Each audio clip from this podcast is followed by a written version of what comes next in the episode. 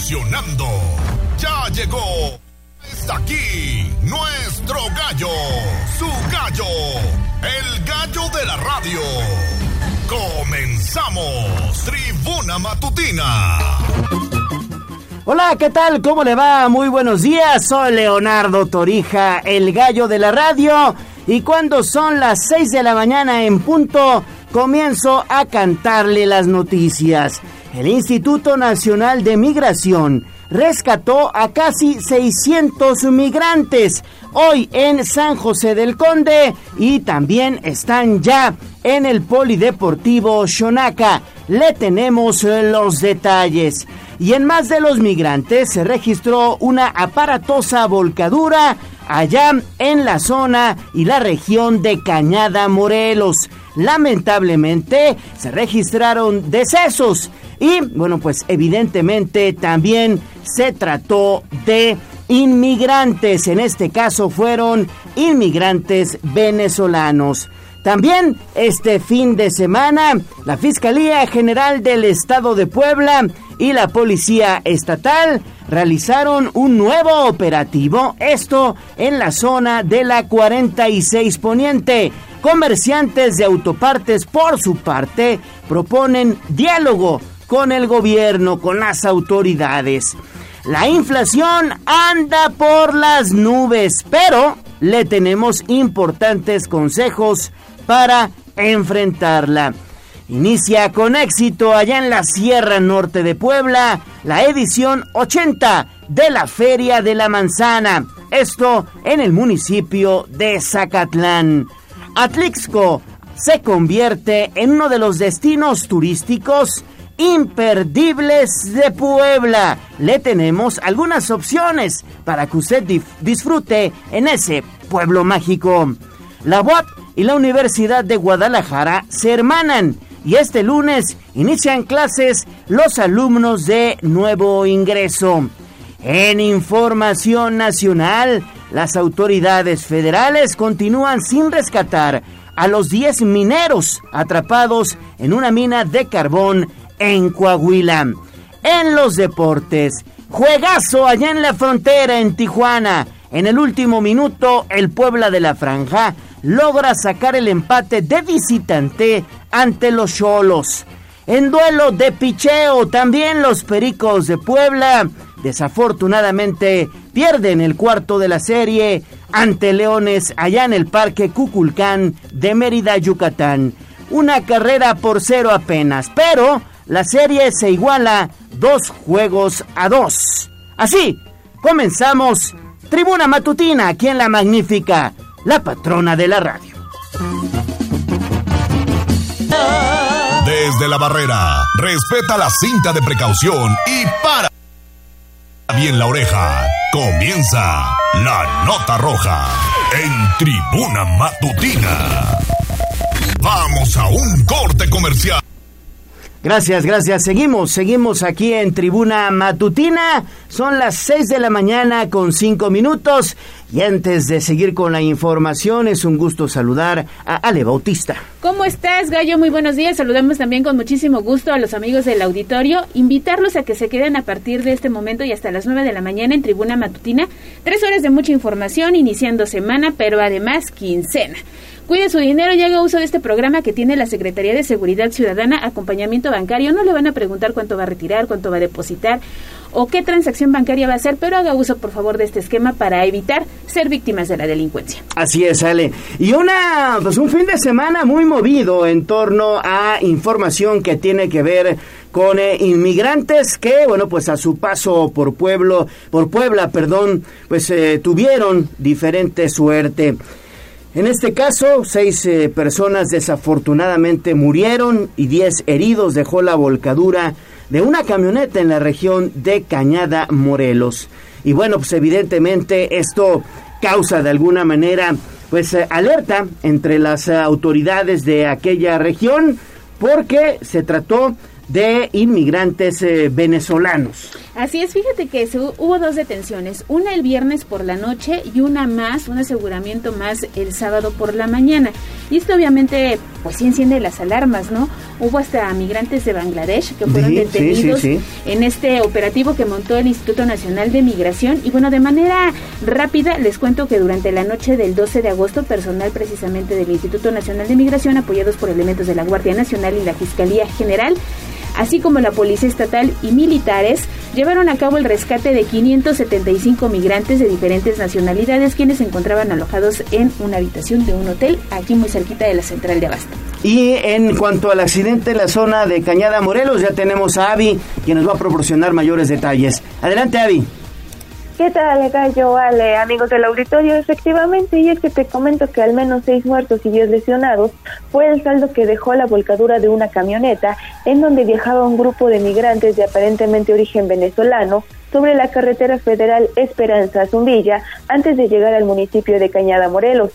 Y es que los hechos sucedieron la madrugada del sábado cuando la camioneta con placas de circulación DNY757D, modelo Explorer, circulaba sobre el kilómetro sobre el kilómetro 47 más, 700 en el tramo conocido como la herradura. Y es que se presume que el conductor perdió, el control de la unidad, que además contaba con reporte de robo, por lo que terminó por volcarse. Y es que automovilistas que transitaban por la zona al percatarse de lo sucedido, solicitaron la ayuda a través del número de emergencias 911. A la zona arribaron paramédicos del SUMA, elementos municipales y rescatistas de la Cruz Roja de Tehuacán. Tras la valoración de los cuerpos de emergencia, se reportó el 12, se, reportó el deceso de seis personas y al menos 10 heridos, la mayoría pues menores de edad. Minutos más tarde, los cuerpos de las personas fallecidas fueron trasladados al anfiteatro para la necropsia de rigor, mientras las autoridades pues ya investigan los hechos. Es la información que tenemos, Gallo.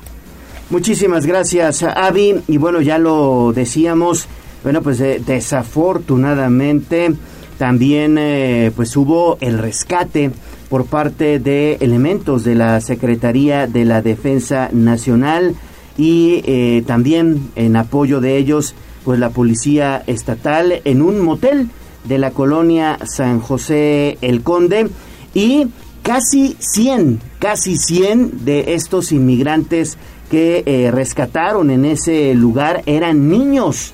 Entonces, bueno, pues evidentemente es una situación que se complicó aún más para las autoridades migratorias porque estos eh, pequeñitos pues eh, tuvieron que ser atendidos por el sistema estatal DIF. Sí, una situación bien triste porque lo hemos visto a raíz de la pandemia. Hoy el paso de más personas que buscan el famoso sueño americano que afortunadamente, bueno, fueron eh, aseguradas aquí en Puebla, pero no te imaginarás todos los riesgos que corren a su paso por territorio mexicano, ¿no? Hay una intervención oportuna por parte del Instituto Nacional de Migración y ahora pues van a esperar su regreso a sus, hacia sus países de origen, pero sí lamentable, ¿no? 100 menores, cerca de 100 menores de edad que viajaban en este grupo importante que fue asegurado en la capital poblana. Muy bien, pues vamos a seguir con la información precisamente de la capital poblana porque este fin de semana autoridades, en este caso estatales, eh, también apoyados por la Guardia Nacional, pues nuevamente realizaron un operativo cateo allá en la zona de la 46 Poniente, esta zona donde, bueno, pues popularmente todos sabemos que se dedican a, eh, pues, digamos, la venta, algunos de ellos también la compra de autopartes. Avi, tú tienes detalles de esta nueva incursión policial en esa zona. Así es, Gallo. Mira, y es que te platico que, pues, con el fin de verificar el funcionamiento legal de los negocios, el sábado, elementos de la Fiscalía General del Estado realizaron en la zona de la 46 un operativo alrededor de la una de la tarde.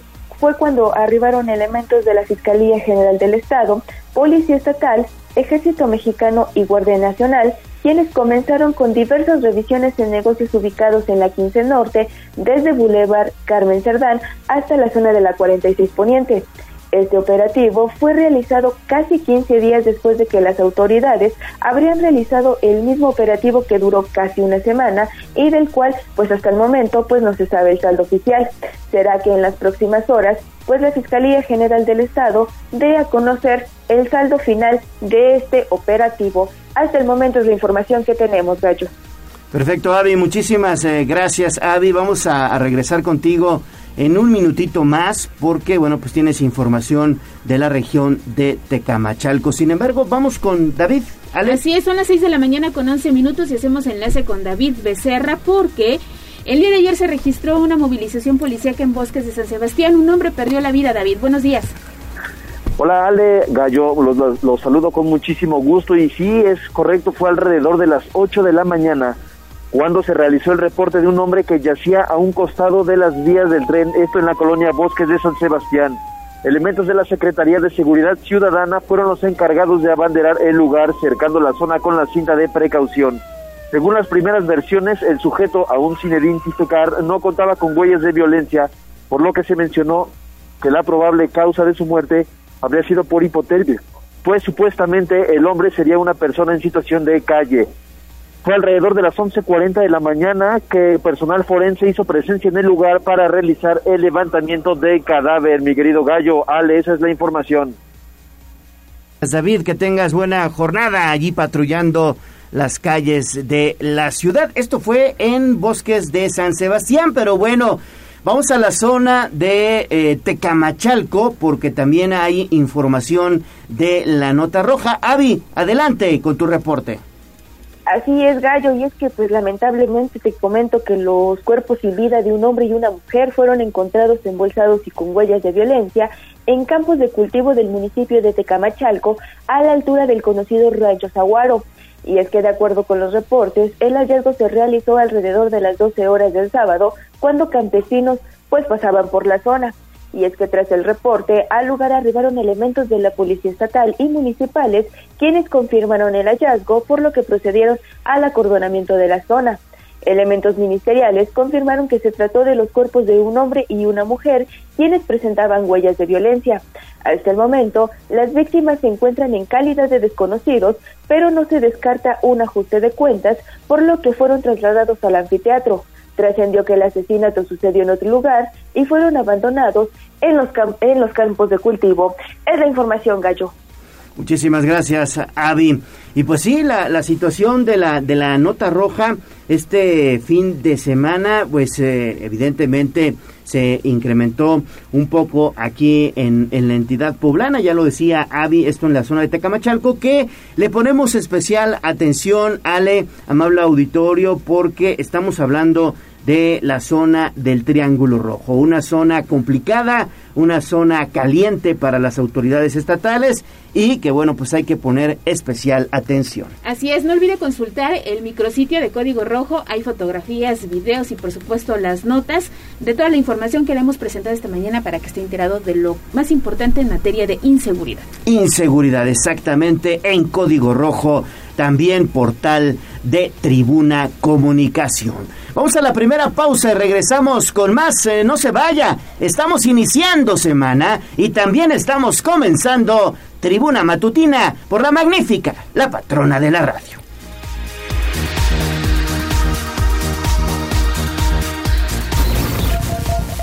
Vamos a un corte comercial y regresamos en menos de lo que canta un gallo. 95.5 FM, 1250 AM. Frecuencias magníficas. Escúchanos. Seguimos con el gallo de la radio. Procura coquetearme. Twitter, arroba noticias tribuna.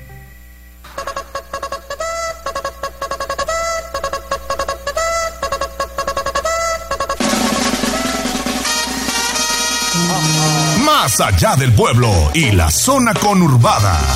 ¿Qué pasa en nuestras localidades vecinas? En Tribuna Matutina. 6 de la mañana con 18 minutos y vamos efectivamente hasta la Sierra Norte de Puebla porque Zacatlán de la Manzana está de fiesta, mi estimada Ale. Así es, hubo un evento bien importante, las festividades digamos que arrancaron de manera oficial el viernes, pero el sábado derrocharon, como dice el dicho popular, la casa por la ventana. Vi las imágenes y me quedé con ganas de ir a Zacatlán. Ni modo será para el próximo año, pero tú estuviste muy pendiente de la información, Gisela. Adelante y muy buenos días. Ale, te saludo con gusto, igual que a nuestros amigos del auditorio. Te comento que con la coronación de Frida Ortega Silva, dio inicio la Feria de la Manzana del Pueblo Mágico de Zacatlán, que se llevará a cabo pues hasta el próximo domingo 21 de agosto. El edil José Luis Márquez Martínez, acompañado de diversas personalidades, encabezaron dicho acto que fue antecedido por un desfile de las reinas que se han pasado pues a lo largo de estos años. Minutos después de las 20 horas del sábado, los cientos de asistentes que se concentraron en la explanada del Palacio Municipal también pudieron disfrutar del talento de Oscar Cruz, oriundo de dicha demarcación y quien fue ganador del programa La Voz México del año 2011. Escuchemos parte de lo que mencionaban durante esta coronación de la reina. Invitamos al diputado Sergio Salomón Céspedes Peregrina, presidente delegado, para que corone a Frida I. Y le pedimos al presidente municipal José Luis Márquez Martínez, a su esposa Beatriz Sánchez Galindo, al licenciado Héctor Sánchez Sánchez, presidente del Tribunal Superior de Justicia del Estado de Puebla,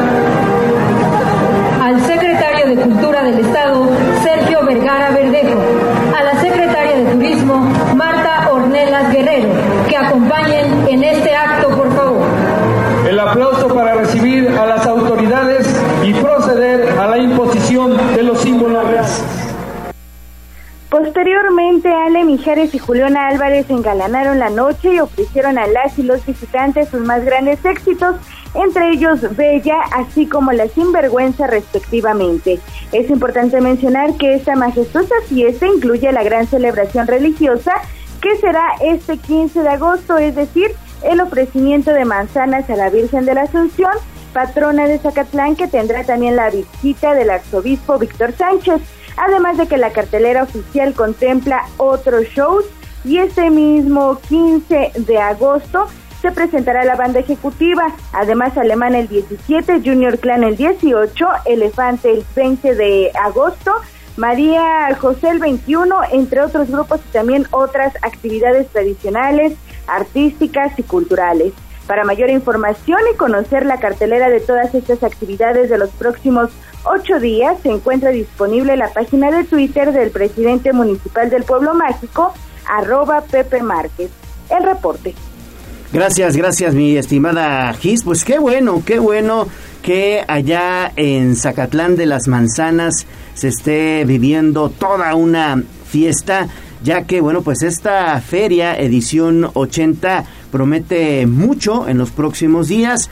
Y eh, pues la verdad es que ya en los últimos años Zacatlán, eh, bueno, pues había quedado a deber a los locales y también a los visitantes y hoy por hoy, como bien lo decías Ale Bautista, están echando la casa por la ventana. Así es, además un municipio que vale la pena conocer cualquier día del año, los 365 días que tiene este 2022 y cualquier, eh, te digo, cualquier, cualquier época del año, porque tienen clima, tienen comida, actividades ecoturísticas y me parece que ha crecido y ha tenido una relevancia importante en nuestro estado. Así que vale la pena ir a Zacatlán. Y el pueblo como tal es bellísimo. Sí. Es bellísimo ¿Te Gusta? Me encanta. Fíjate que yo no conozco el mirador y he tenido ganas de ir a tomarme la foto, pero no he podido. Es precioso el mirador, ahí con la barranca de los Jilgueros. Pues ya iremos en alguna ocasión, eh, planearemos las vacaciones, pero por lo pronto quienes nos están escuchando, pues la invitación está hecha que se vayan a Zacatlán y disfruten de todas las actividades que tiene este pueblo mágico.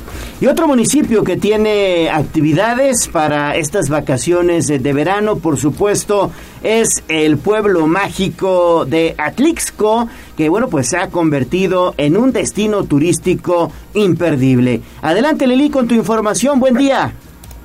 Gracias, buenos días. Los saludo con mucho gusto, Gallo, igual que el auditorio. Nada más, está ahí la línea muerta, me parece que colgó GIS, entonces se está escuchando el, eh, la línea que ya se colgó. A ver si por ahí pueden sacarla antes de que empecemos con la información, si no, no se va a escuchar adecuadamente. Bueno, se sigue escuchando, pero te cuento entonces, Gallo. En los últimos años este pueblo mágico ha ido ganando notoriedad y hoy, bueno, pues está en la lista de los atractivos con eh, turísticos pues más amplia en Puebla y es que si no se quiere cerrar el verano sin darse una escapada a un lugar con un buen clima, increíble gastronomía y decenas de calles por recorrer, pues hay que visitar el pueblo mágico de Atlixco. Lo que se debe conocer sí o sí es la colonia Cabrera con sus decenas de viveros en donde además de apreciar la belleza de las flores podrán adquirir todo lo necesario para su propio jardín, macetas, fertilizantes, tierra y desde luego plantas a precio de productores. En el Cerro de San Miguel, además de la increíble vista, se ubica el mirador.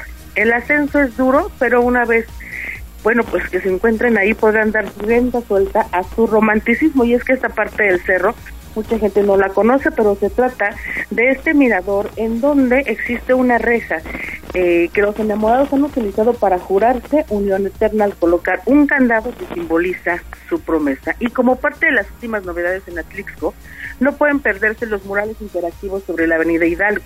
Marco Antonio Morales, director de Turismo Municipal, contó que son 15 pinturas que retratan algún elemento representativo de la historia del pueblo mágico. Vamos a escuchar lo que él decía domingo. La intención es de que vengan aquí los turistas, vamos a encontrar aproximadamente 15 murales en los que tienen diferentes formas. Eh, por ejemplo, en este mural puedes hacer como si estuviese comiendo lo, que es la serpiente emplumada.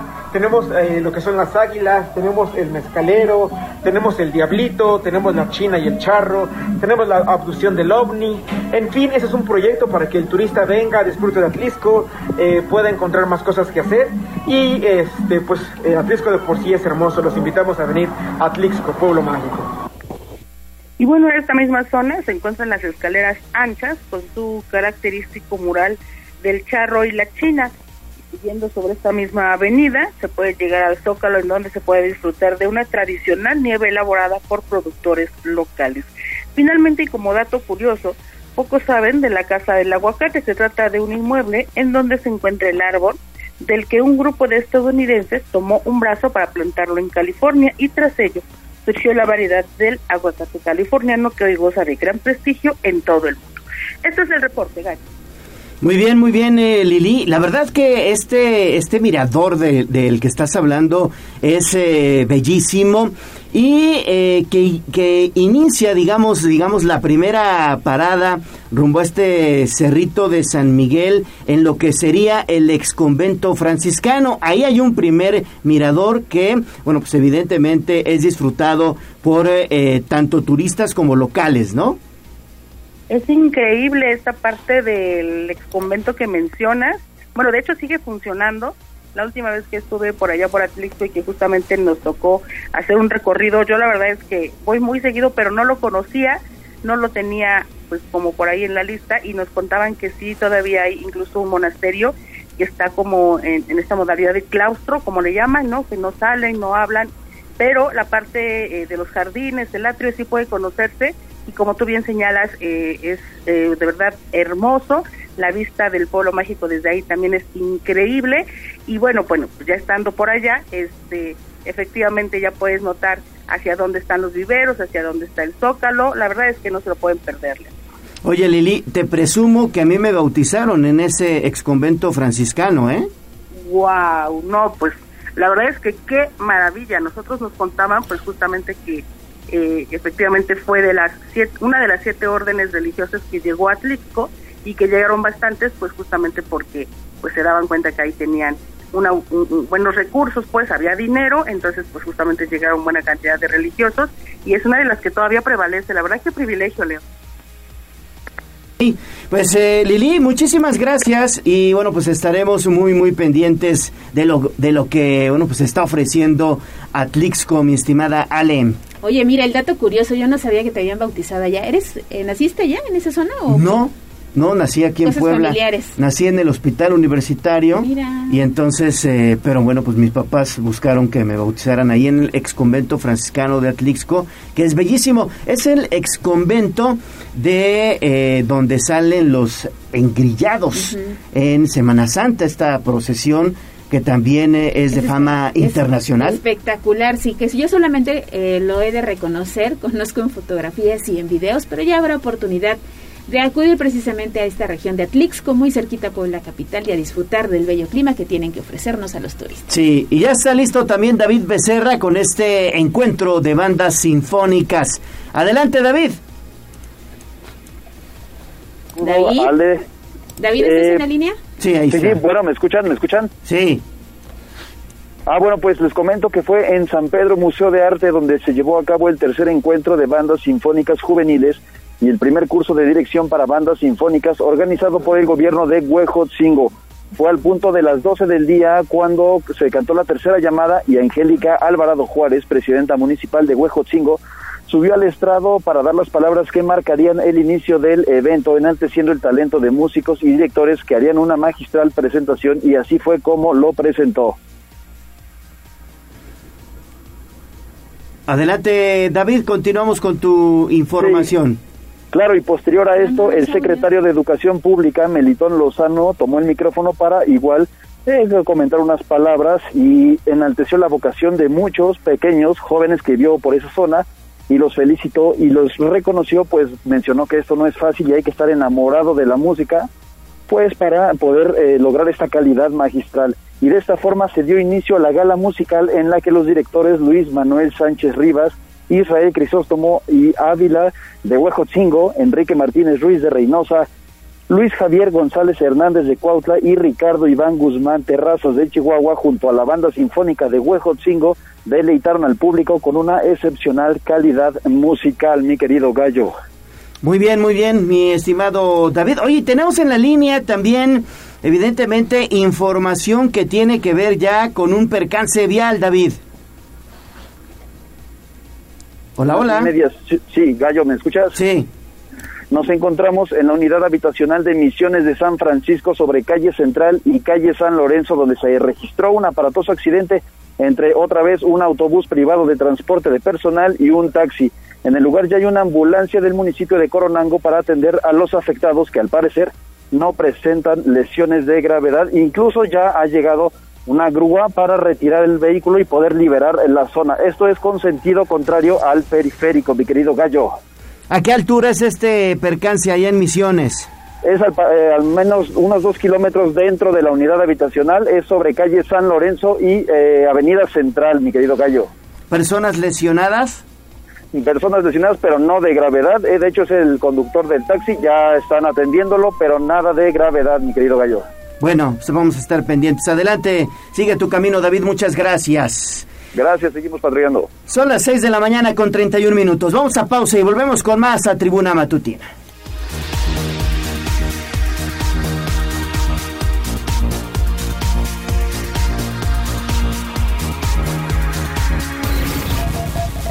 Vamos a un corte comercial y regresamos en menos de lo que canta un gallo. 95.5 FM, 12.50 AM, frecuencias magníficas. Escúchanos. Seguimos con el gallo de la radio. Sitio web. es un efecto. WhatsApp 22 23 90 38 10.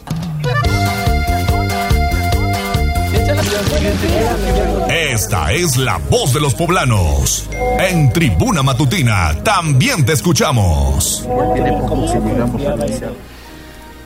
6 de la mañana con 35 minutos. Mi estimada Ale Bautista, la voz de los poblanos. Nosotros también escuchamos a nuestros radioescuchas y por supuesto esperamos sus mensajes de voz, sus mensajes de texto y también a través de las redes sociales. Así es, recuerde que queremos hacer juntos las noticias 22 23 90 38 10 el número para que podamos estar en contacto y para este inicio de semana corran por lápiz y papel porque tenemos las opciones de trabajo si ustedes están en busca de chamba, bueno, pongan mucha atención porque mañana 16 de agosto en San Andrés Cholula habrá Feria del Empleo.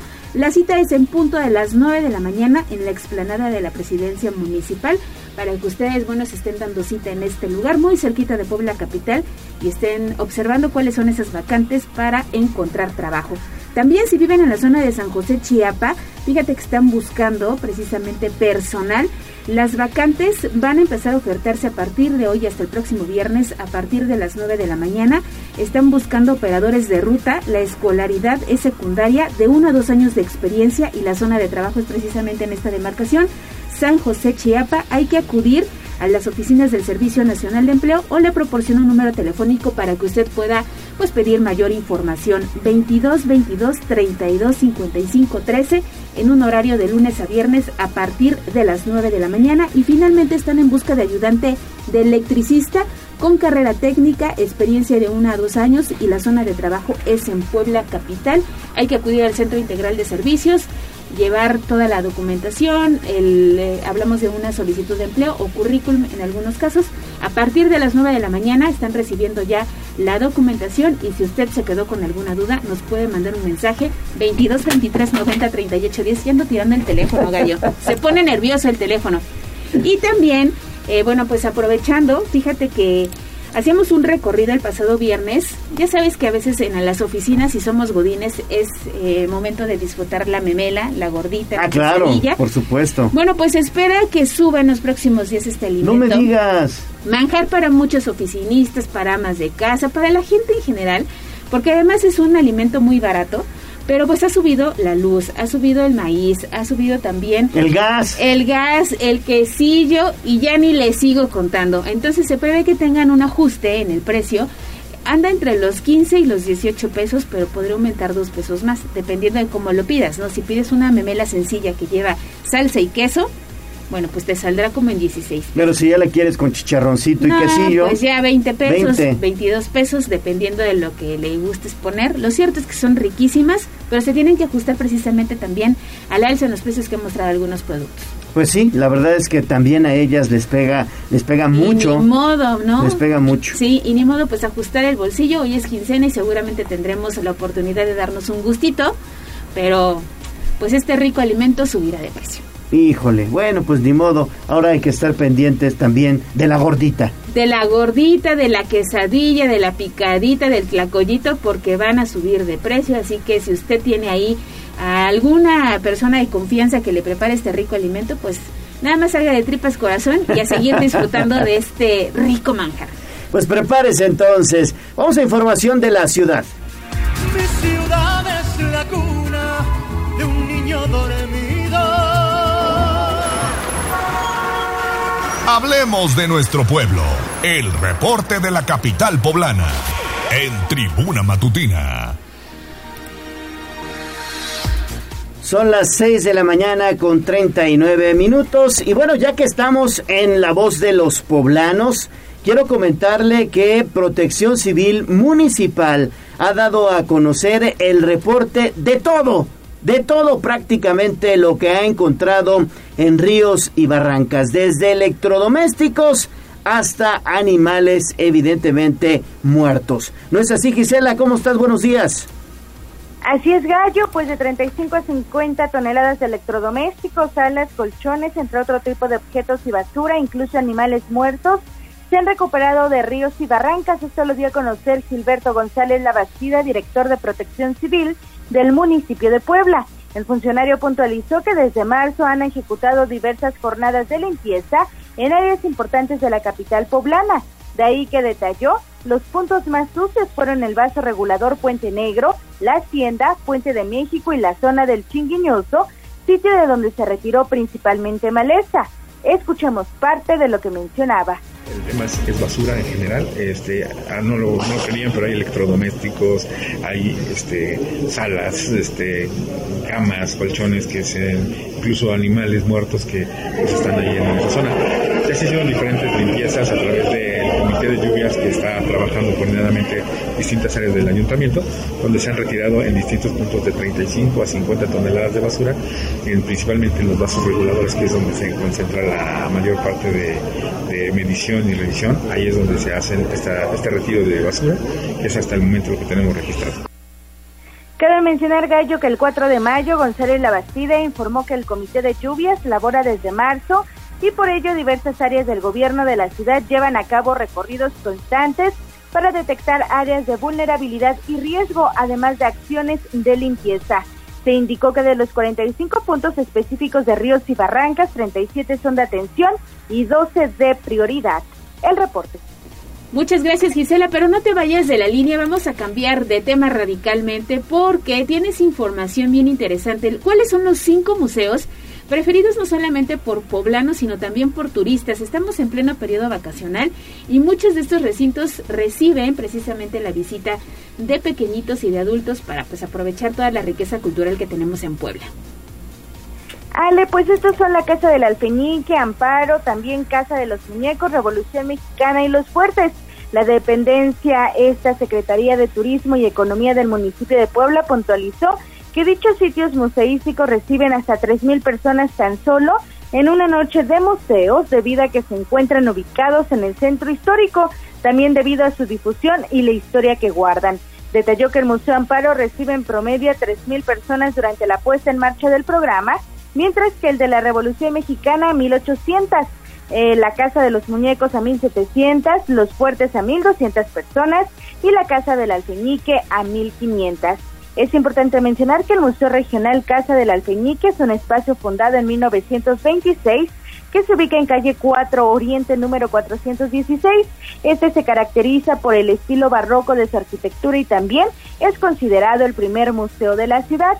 El Museo Amparo eh, pues se creó en memoria de Amparo Rugarcía de Espinosa, esposa del banquero y filántropo mexicano Manuel Espinosa Iglesias, y abrió sus puertas por primera vez en febrero de 1991. La Casa de los Muñecos es considerado como uno de los más notables ejemplos de la arquitectura civil de la Puebla del siglo XVIII y en 1987 se convirtió en la sede del Museo de la Benemérita Universidad Autónoma de Puebla. El Museo de la Revolución Mexicana, también conocido como Casa de los Hermanos Cerdán, se ubica en Avenida 6 Oriente número 206 y reúne material así como colecciones relativas a la vida cotidiana y la gesta heroica de la familia Cerdana la Triste.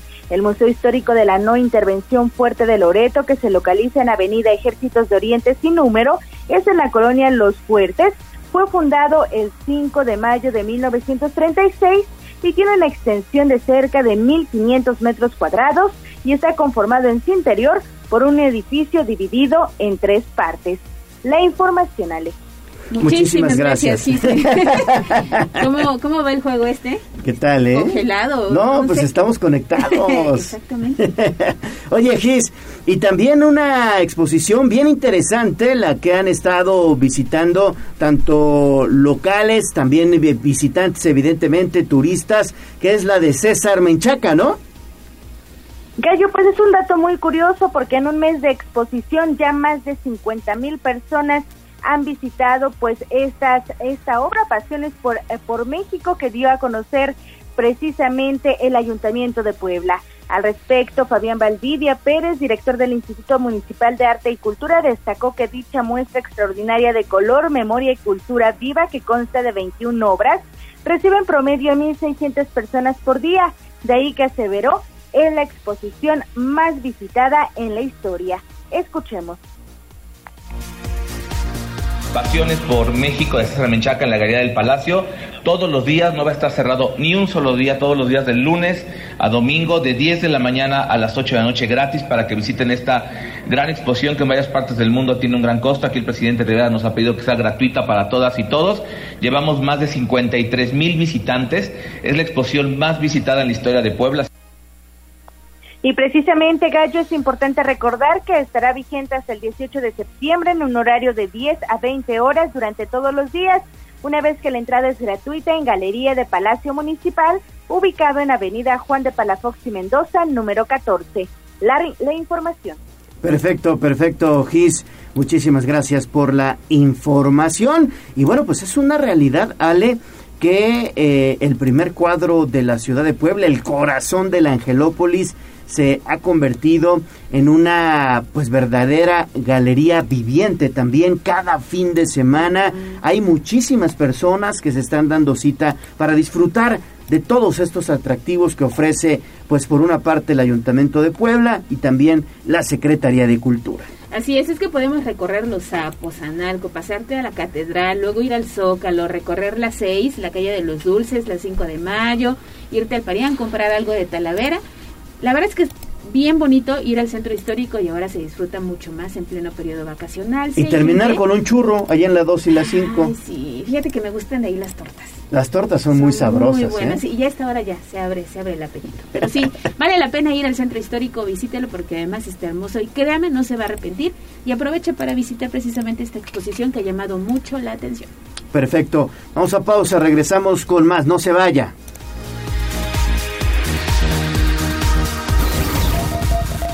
Vamos a un corte comercial y regresamos en menos de lo que canta un gallo. 95.5 FM, 12.50 AM, frecuencias magníficas. Escúchanos. Seguimos con el gallo de la radio. 6 de la mañana con 49 minutos. Ahí están las mañanitas de Pedro Infante. Y recordamos que Tribuna Matutina, la voz de los poblanos y también el gallo de la radio, festeja con todos ustedes, ya sea su santo, cumpleaños o un aniversario. Esto cortesía de Pastelería 520, que todos los días nos obsequia un pastel para nuestro auditorio. Y hoy ¿Quién está de manteles largos? Mira, le vamos a mandar una felicitación muy especial a Aurora, a Paloma y Asunción. Son nombres bien comunes y seguramente alguien que nos esté sintonizando esta mañana va a decir, yo estoy de Santoral y voy por ese pastel. Pues pónganse en contacto con nosotros, Aurora, Paloma o Asunción. Y por supuesto ustedes podrían obtener un pastel de 5.20 la hora del postre. Así es, y fíjate, le vamos a mandar una felicitación muy especial a Belinda. Hoy es su cumpleaños. Ah, mira. Beli, que seguramente está pendiente de redes sociales. Ahorita, ahorita le, le hablo y me comunico ahí con ella para felicitarla de manera personal. Exactamente, sí. Y de Pastelería 520 son cinco sucursales en Puebla, dos en Tlaxcala, que también les está obsequiando, repito, un pastel mediano para que celebren su santo o cumpleaños. Pastelería 520, la tradición de una nueva generación. Los puede encontrar en 520.mx. Leemos tus mensajes en WhatsApp, en La Voz de los Poblanos, 22 23 90 38 10. Tengo una columna, tengo dos columnas, tengo tres columnas, sí. Parecen unas torres todas las monedas que yo he guardado aquí. Bien, ahorrar es el paso. El granero. Aquí nuestros consejos de economía. En Tribuna Matutina. 6 de la mañana con 52 minutos y vámonos con los consejos. En esta ocasión son consejos para enfrentar a la inflación. Adelante Lili, nuevamente te saludo con gusto. Gracias Gallo. La semana pasada se dio a conocer que la inflación en México llegó a 8.15% durante julio, la más alta en los últimos 22 años. Pero, ¿qué es la inflación? ¿Hay algo que yo pueda hacer para contener su impacto? ¿Qué no debería hacer para agravar sus efectos? En términos sencillos, con cada aumento en la inflación, el dinero alcanza para menos. Es decir, la capacidad de compra de las personas disminuye. Aunque esta la definen factores internacionales en casa, sí existe una forma de paliar los efectos de la inflación. Marco Antonio Barrón, investigador de la UPAEP, hace una primera recomendación. Utilizar el sentido común. A la hora de distribuir el gasto familiar es importante actuar con sensatez y prudencia. El autocontrol es la primera y más poderosa herramienta para enfrentar la crisis. Escuchemos. Yo creo que el primer error que, cometemos es eh, no, no escuchar a, a, a, la persona adentro de ti que a ese pequeñillo que se llama sentido común. ¿no? Y nosotros, el no tener consejos financieros o no tener educación financiera, este nos puede llegar, nos puede llevar a un desequilibrio en las finanzas. Lo primero, lo primero es oírte a ti mismo decir Lo segundo es hacer un presupuesto. Se trata de escribir todos los ingresos y todos los gastos e identificar aquellos que pasan desapercibidos o que son innecesarios y eliminarlos. El objetivo del presupuesto es no gastar más de lo que se gana. La tercera recomendación es evitar el endeudamiento. Dile no a las tarjetas de crédito, no a los préstamos personales con altas tasas de interés, no a las compras a plazos que puedan llegar a comprometer sus finanzas en el mediano plazo. El crédito no es una extensión de los ingresos. Escuchemos por un centro comercial y de repente ves algo, tienes tu tarjeta de crédito, a lo mejor tu tarjeta de crédito es de 10 mil pesos y el artículo que quieres comprar es de 2.500. Y tú dices, me lo doy. Y lo compras. Ese sería un problema, el siguiente problema al que nos podemos enfrentar. En algún momento eh, tú puedes eh, gastar más de lo que ganas ahorrar todo lo posible. Es una recomendación que parece imposible, pero es necesario atender. Si en casa las finanzas no dan para tener una cuenta en el banco o un guardadito bajo el colchón, empecemos por lo simple. Hay que aprender a comparar precios y comprar donde sea más económico, aprovechar ofertas, evitar desperdicios de comida, papel higiénico, luz o gasolina, ahorrar donde y cuando se pueda. Por último, en las familias en las que ya hay deudas o compromisos financieros de largo plazo, el economista recomendó no caer en pánico, seguir todas las recomendaciones anteriores y en cuanto a las deudas, buscar cancelarlas o reestructurarlas y no seguir dependiendo de los créditos. Es el reporte Gallo. Muchísimas gracias, muchísimas gracias Lili. Y seguimos con más de economía. Así es, porque ya que estamos hablando de dinero y que ya nos desanimamos un poco, pero también tomamos conciencia de lo que esto implica, bueno, pues tienes los precios para esta semana del costo del gas Lili. Para el caso de Puebla Capital, 472 pesos con 6 centavos, ¿no es así?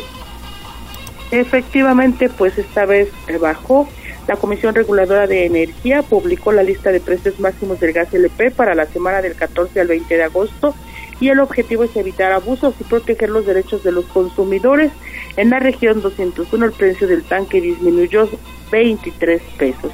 En la zona en donde los precios del gas serán más bajos, el tanque de 20 kilos costará 454 pesos. La semana pasada costó 459 y la diferencia es de 5 pesos a la baja mientras que en la región más cara el precio será de 481 pesos contra los 504.8 pesos de la semana anterior.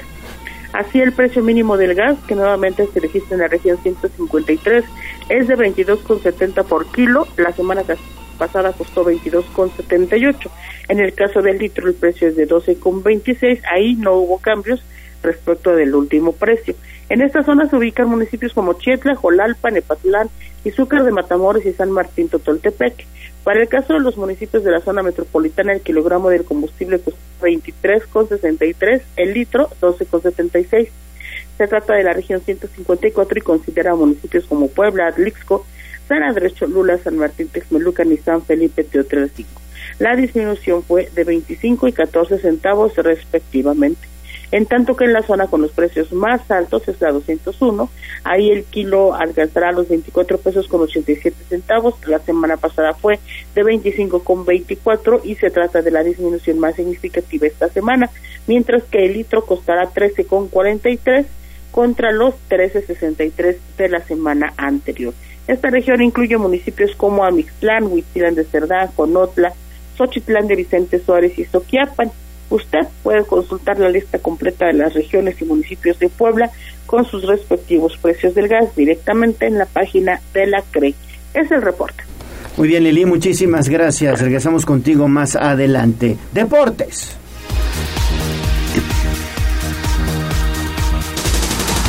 Deportes.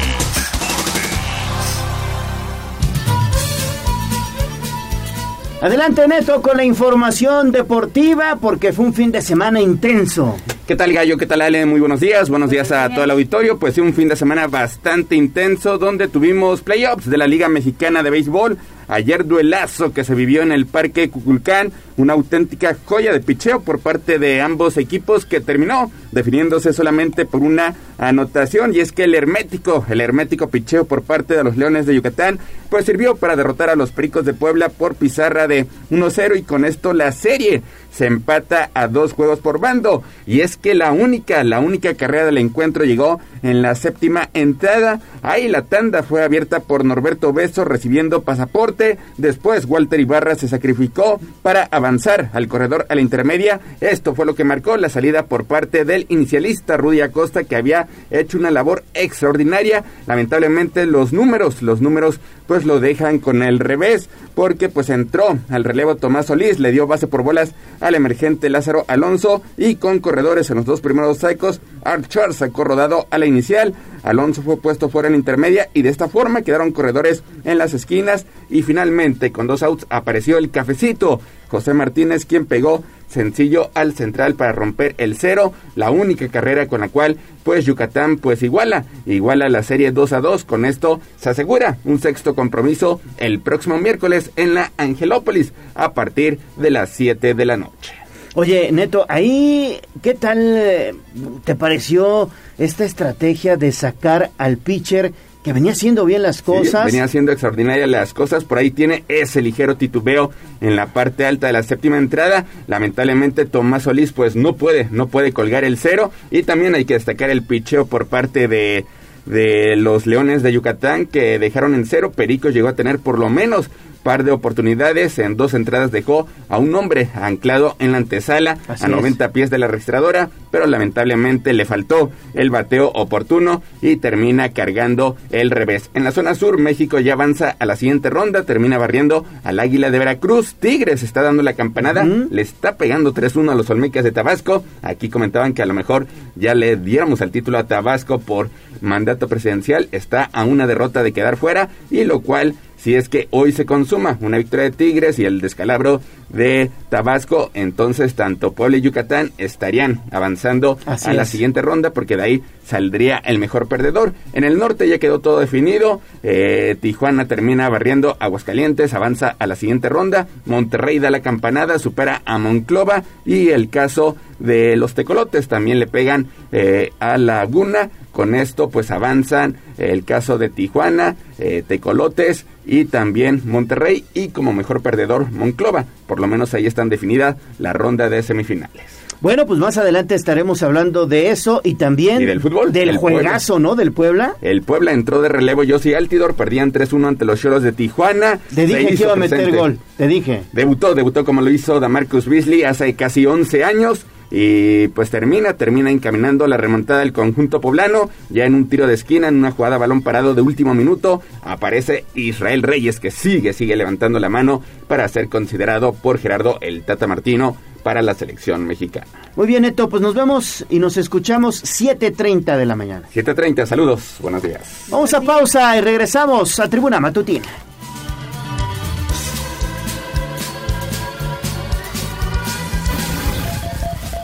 Vamos a un corte comercial y regresamos en menos de lo que canta un gallo.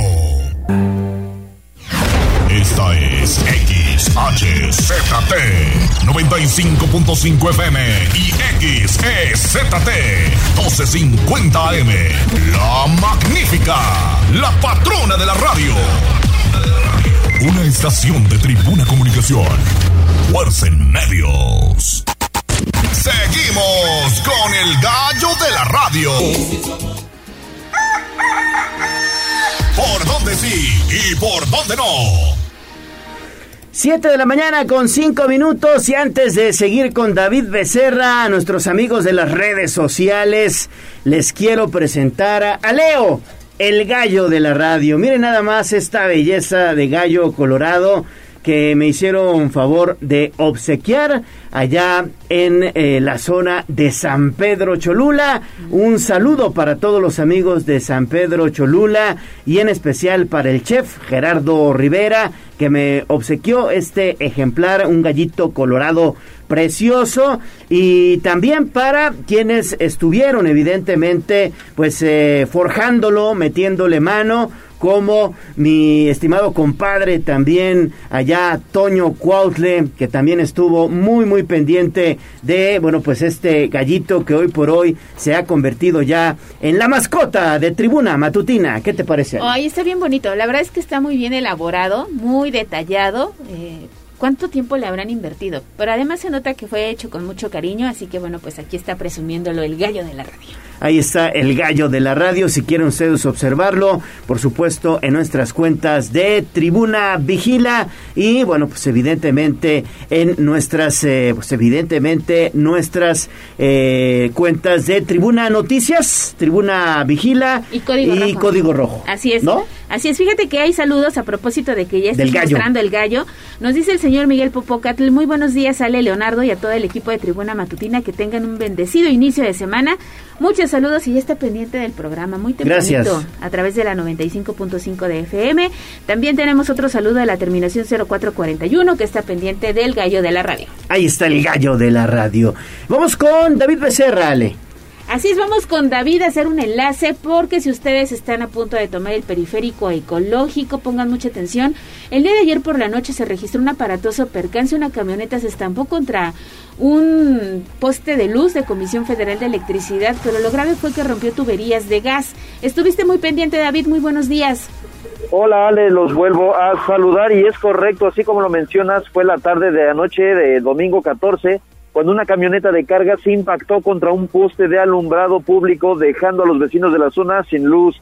El accidente se dio en la lateral del periférico ecológico y eso en la colonia Loma Bella. Testigos del incidente refieren que el operador de la unidad estaría conduciendo bajo los efectos del alcohol, sin embargo no presentó lesiones de gravedad y fue alrededor de las 10.30 de la noche cuando al lugar llegaron personal de CFE para hacer las labores correspondientes para reactivar el servicio de luz a los vecinos de la zona. Y como bien comentas, eh, algunos de estos vecinos nos decían que se escuchaba incluso las fugas de las tuberías de gas. Y no solo eso, sino que recordemos que, bueno, recién cuando inició el programa del gallo, estuvimos ahí reportando el primer incidente que fue en la misma calle, lo mismo, un camión de transporte fue y se estrelló contra el poste y ahorita volvieron a dejar a los vecinos sin luz dos semanas después, de hecho, nos estamos dirigiendo a la zona para constatar si sigue cerrada la vialidad, que es la lateral del periférico ecológico, y así poderles eh, informar oportunamente a todos nuestros en radio escuchas, Ale Gallo. Pues ahí está, muchísimas gracias por la información. Ya te desplazas hacia esa zona porque están reportando desde tempranito que sigue cerrado el paso. Entonces nada más para alertar a los amigos automovilistas que toman esta vía, que se complican horas Sí. pico. Hay, hay videos también en nuestras redes sociales, en Tribuna Vigila principalmente, en donde se observa cómo esta camioneta color blanco pierde el control y incluso casi se mete a un departamento de ahí de Loma Bella, ¿eh? Quedó entre la banqueta y el arroyo Bayimulán. Sí. estuvo bastante aparatoso y ya determinarán las autoridades qué fue lo que pasó en ese punto. Muy bien, seguimos con nuestros municipios.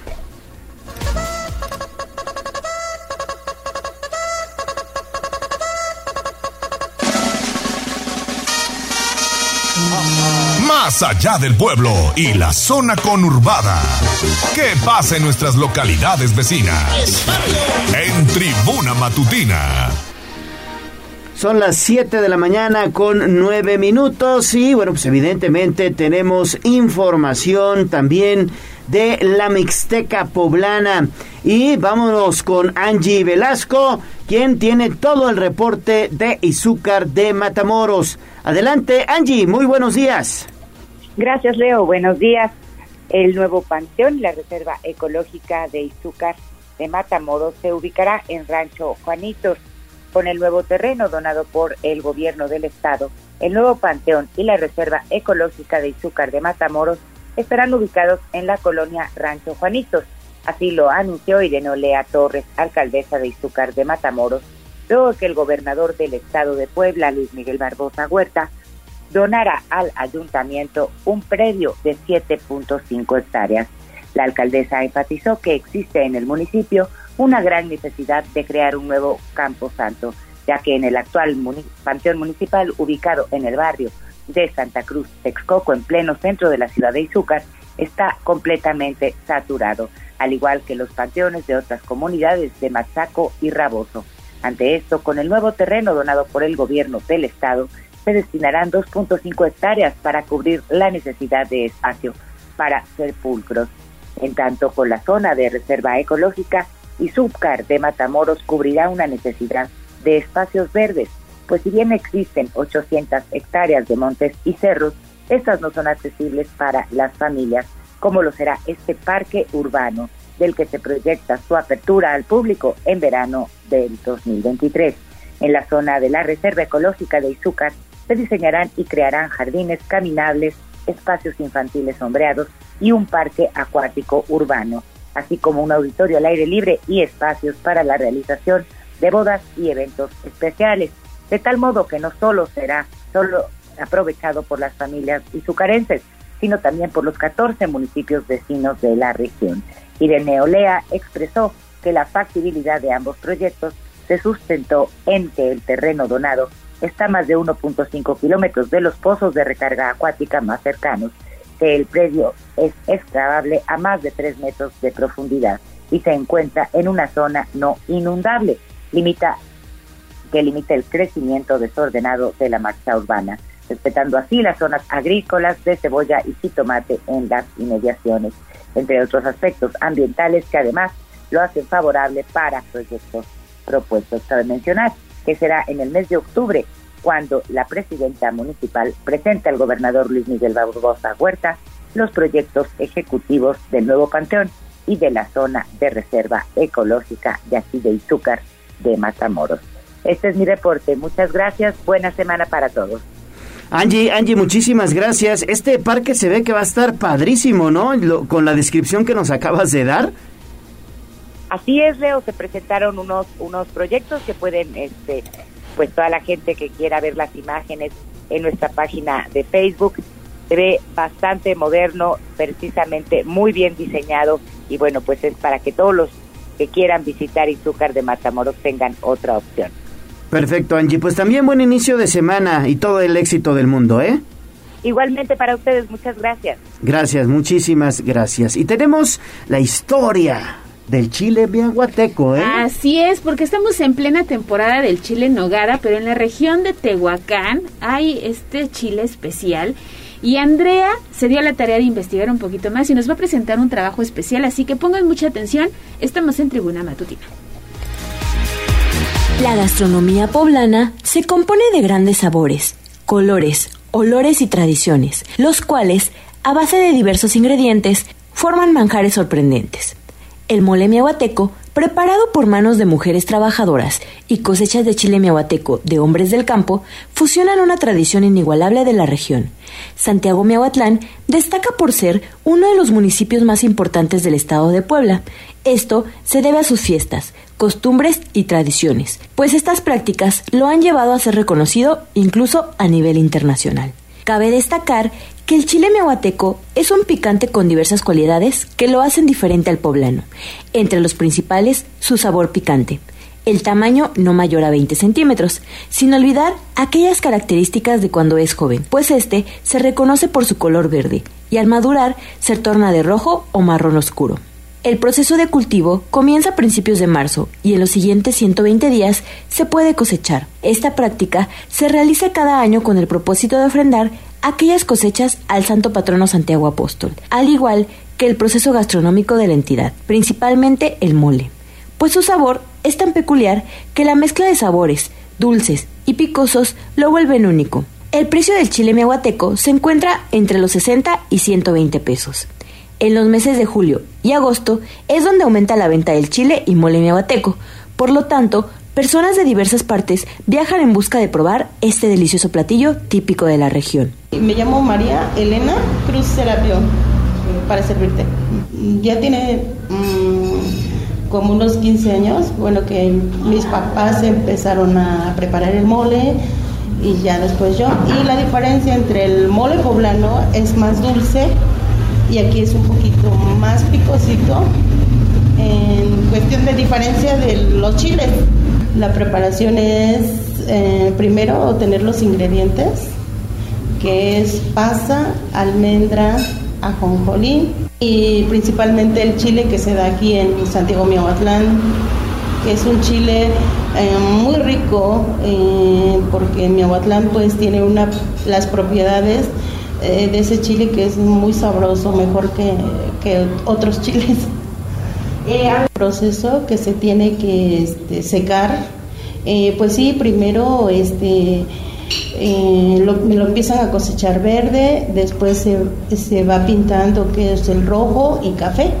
Y para preparar el mole es el café, que es un chile negro. Se hace negro, eh, se pone eh, al sol para que se seque y ya después este, uno lo clasifica y tiene uno que este, tostarlo para poder hacer este, este rico mole, la verdad. Sí, sí tiene un- una buena labor, pero es muy rico. A nivel región de, de, Tehuacán, es muy rico el de Santiago de, de, de, de que la gastronomía pues es muy, muy rica, pero no muchos saben preparar ese, eh, eh, el mole, ¿no?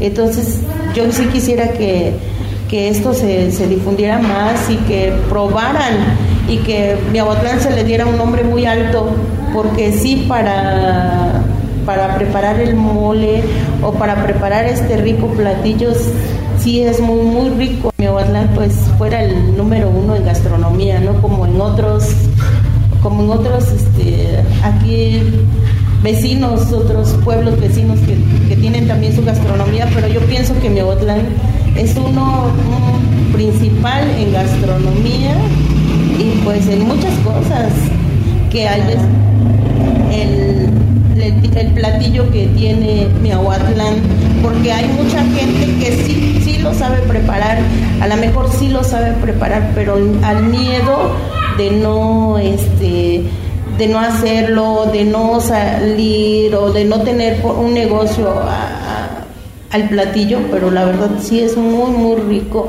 desde a lo mejor desde que siembran el chile, desde porque se comen unas rajas muy ricas y después el chile en nogada y después el mole.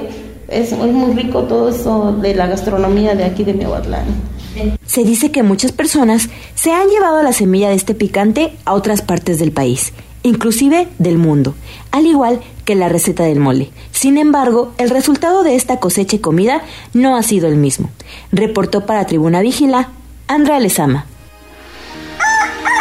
Gracias, qué buen reporte de Andrea Lezama. A mí en especial me gusta mucho el chile miahuateco, el picocito que tiene especial, me gusta mucho. Fíjate que yo no lo he probado, pero ya tendremos también la oportunidad de ir a Tehuacán, a la zona de Miahuatlán y probar este delicioso manjar. Nos compartía a Andrea las fotos del mole, del chile que además este va capeado. No sé qué le ponen, qué relleno, queso y supongo también algunas otras, algún otro alimento.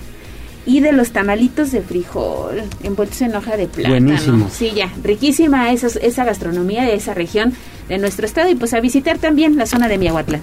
Muy bien, vamos a pausa y regresamos con más, no se vaya.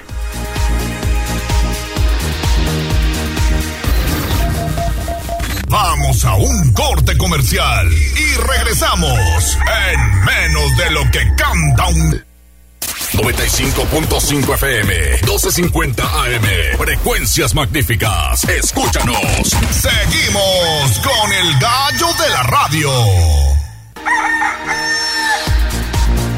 7 de la mañana con 21 minutos, eh, mi estimada Ale Fonseca, ¿cómo estás? Muy buenos días. Vámonos entonces con el libro de la semana. Adelante, Ale. Vámonos, ten- vámonos tendidos con saludos y abrazos para todos quienes escuchan y están ahí en tribuna. ¿Será cierto que los que se pelean se desean? Para responder están las novelas románticas que nos llevan por los laberintos donde las personas que en apariencia se odian terminan amándose con pasión. Es el caso de la bio- bi- biología romántica Mis Razones.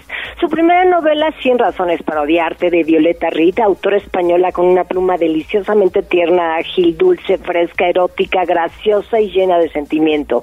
La narra Elena en primera persona, la protagonista, estudiante de veterinaria que no le gusta salir de fiesta ni emborracharse. No quiere enamorarse porque lo primero es su carrera y nada va a cambiar eso. El otro protagonista es Marcos, guapo, carismático, sábelo todo y descarado. Elena lo llama el, el indeseable. Se conocen desde niños y no se soportan. Son archienemigos y cuando coinciden se tiran dardos a matar.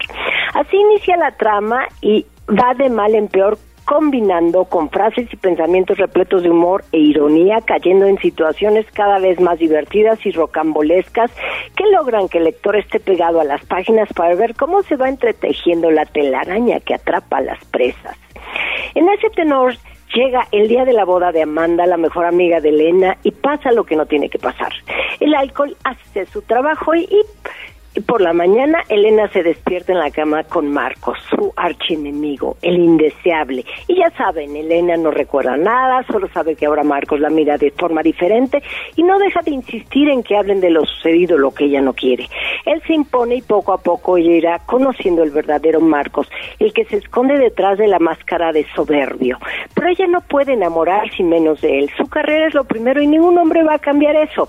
Pero el corazón sincero de Marcos que late por ella desde tiempos inmemorables, la va ablandando y descubre poco a poco a este hombre, su pasado, el porqué de sus acciones y lo que hay debajo de su fachada que hace imposible no enamorarse de él. La segunda parte de esta biología, Sin razones para Marte, de Violeta Reed, están por salir en septiembre. Les fascinará al darle continuidad a esta novela romántica light, que en tiempos tan violentos y de tanta incertidumbre es imprescindible una ventana por donde escabullirse para darse cuenta que la la vida sigue teniendo sentido y alegría. Por eso, 100 razones para odiarte de Violeta Reed es el libro de la semana. Estimada Ale, muy interesante y bueno, por, por supuesto los eh, radioescuchas estarán muy muy pendientes de pues este libro de la semana y bueno pues evidentemente nosotros también con mucho gusto de leerlo. Muchas gracias Ale. Igualmente a ustedes. Buena semana. Igual. Gracias, gracias Ale. Pues ahí está el libro de la Interesante con esto que empezaba Ale Fonseca y recuerden que todos los lunes ella tiene una cita en Tribuna Matutina a partir de 7.15 de la mañana. Oye, Ale Bautista, Ale Bautista, nos llegó un mensaje de voz de la zona de San Pablo Xochimihuacán. Ahí ah. tenemos ahí tenemos varios radioescuchas y es que les está faltando agua. Vamos a escuchar parte de lo que nos dice el señor Toño. Hola Gallo. Oye, te hablamos de San Pablo Xochimilhuacán y te reporto que en la calle 5 de mayo nuevamente regresamos a estar sin agua. Ya nos habían enviado agua y nuevamente seis meses, aunque hemos pagado por adelantado todo el año. Fíjate. Bueno, será importante que nos pueda proporcionar su NIS. Es un número que viene en su recibo en la parte superior derecha para que lo podamos canalizar de manera pues muy completa a los amigos de Agua de Puebla y nos estén ahí apoyando con este con este reporte que nos hace la voz de los pueblos. La situación, Ale, que en San Pablo, Xochimihuacán, como es junta auxiliar, es verdad. no entra los de Agua de, Puebla. Tienes toda la razón. Tienen pozo. exactamente pues vamos a verificar entonces qué es lo que pasa en esa zona. Mm, por lo pronto, este, me ofrezco a ponerme en contacto con esta persona y ver la manera en que la podemos apoyar. Tienen pozo allá en San Pablo como en otras juntas auxiliares. Tienes razón. Y esa es la Agua de Puebla no tiene cobertura en toda la zona metropolitana, en alguna zona. Ajá, sí, exacto. Y entonces la situación es que, pues ellos, muchos de ellos pagan, digamos, el agua incluso de manera anual pero resulta que eh, cuando se trata de el bombeo, pues no les llega a todo el pueblo. Y la calle 5 de Mayo, por lo que dice el señor, pues ya lleva seis meses sin agua. No, pues, ¿qué te queda, no? A veces pagar, está pagando anualmente. Sí. Tienes que pagar la pipa, que además está carísima en estos tiempos y que te alcanza para cuántos días, ¿no? No, está cañón. Sí, complicada la situación del agua en esta zona de la ciudad, pero nos ponemos en contacto con esta persona. Perfecto, pues nos ponemos en contacto entonces. Y bueno, pues vamos a, a una pausa y regresamos ya con toda la información deportiva. Ya anda por aquí el Chelis, por supuesto Neto Romero, y vamos a platicar del Puebla de la Franja, que bueno, pues fue a sacar un valioso empate allá en la frontera. Y también vamos a platicar de esta serie, la más pareja de la zona sur, entre los Pericos de Puebla y los Leones de Yucatán. Pausa y regresamos, no se vayan. Vamos a un corte comercial y regresamos en menos de lo que canta un gallo. 95.5 FM, 1250 AM, frecuencias magníficas. Escúchanos. Seguimos con el gallo de la radio.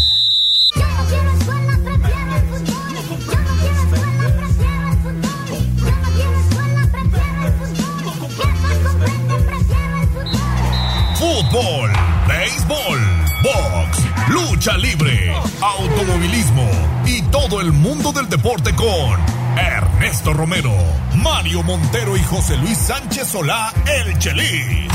Play Ball. Fútbol.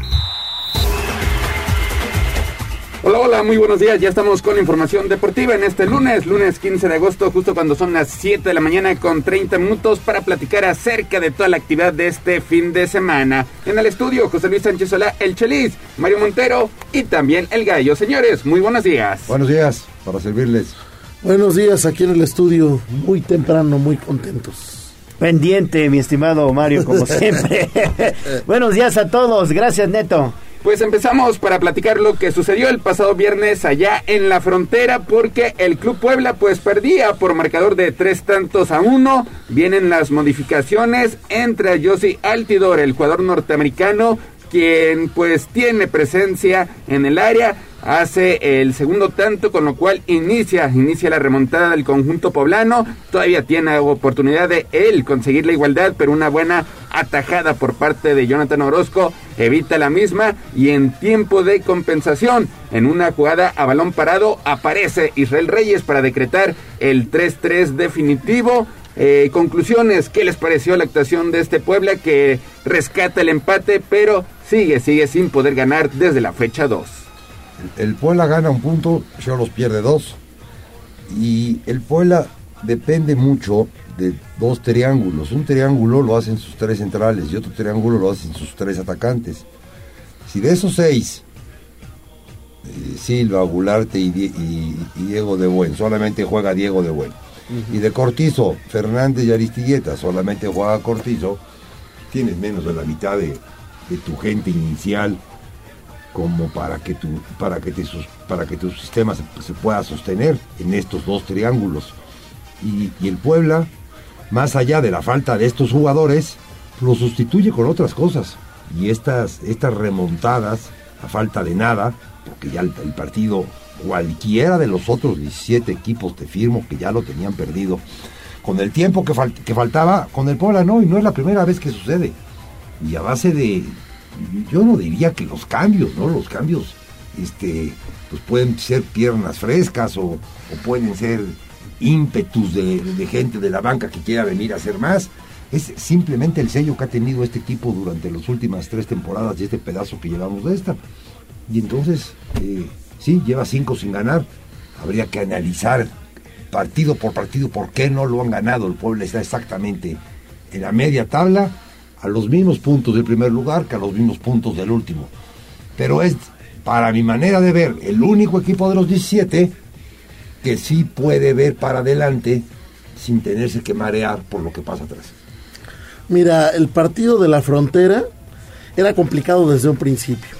Y hubo un momento donde parecía que todo estaba perdido. Realmente eh, Cholos fue mejor que Puebla en momentos claves del partido.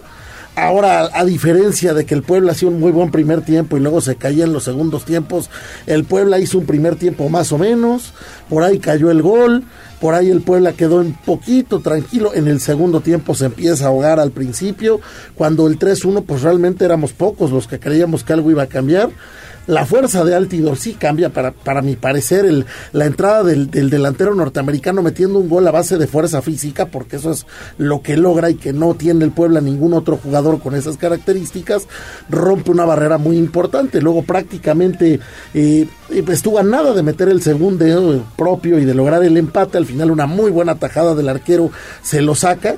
Y en tiempo de compensación, efectivamente, con el sello de la casa del Puebla, eh, a, a base de nada viene un balón que viene a un remate mal hecho y le queda en la cabeza a Israel. Israel remata de manera extraordinaria y con eso pues queda este marcador 3 por 3. Eh, me gustan las ganas de reacción, me gusta que el Puebla nunca baja los brazos, me gusta que el Puebla no deja de correr a pesar de un 3-1 que ya se veía como una losa muy pesada en contra. Pero bueno, pues también hay que, hay, como bien dices, Chelis, hay que checar qué es lo que pasa en cada partido que no le permite al Puebla sacar los tres puntos. Me quedo con lo mismo, el Puebla rescata uno y Tijuana pierde dos. Sí, y sobre todo también hay que resaltar aquí en la, en la mesa el pundonor del equipo de Larcamón. Eh, en lo futbolístico, en varios episodios del partido fue mejor Tijuana pero sí en la actitud y en el pundonor que mostró nuevamente el equipo poblano es de resaltarse que no dejó de luchar hasta el último segundo cuando, bueno, pues evidentemente Israel Reyes que nuevamente levanta la mano, pues se metió un cabezazo, la verdad espectacular, muy bien colocado y de esa manera gana el Puebla de la Franja. Israel Reyes, repito que debe de estar en la selección del Tata Martino, es eh, de los pocos defensas centrales que ha mostrado regularidad y sobre todo buen fútbol.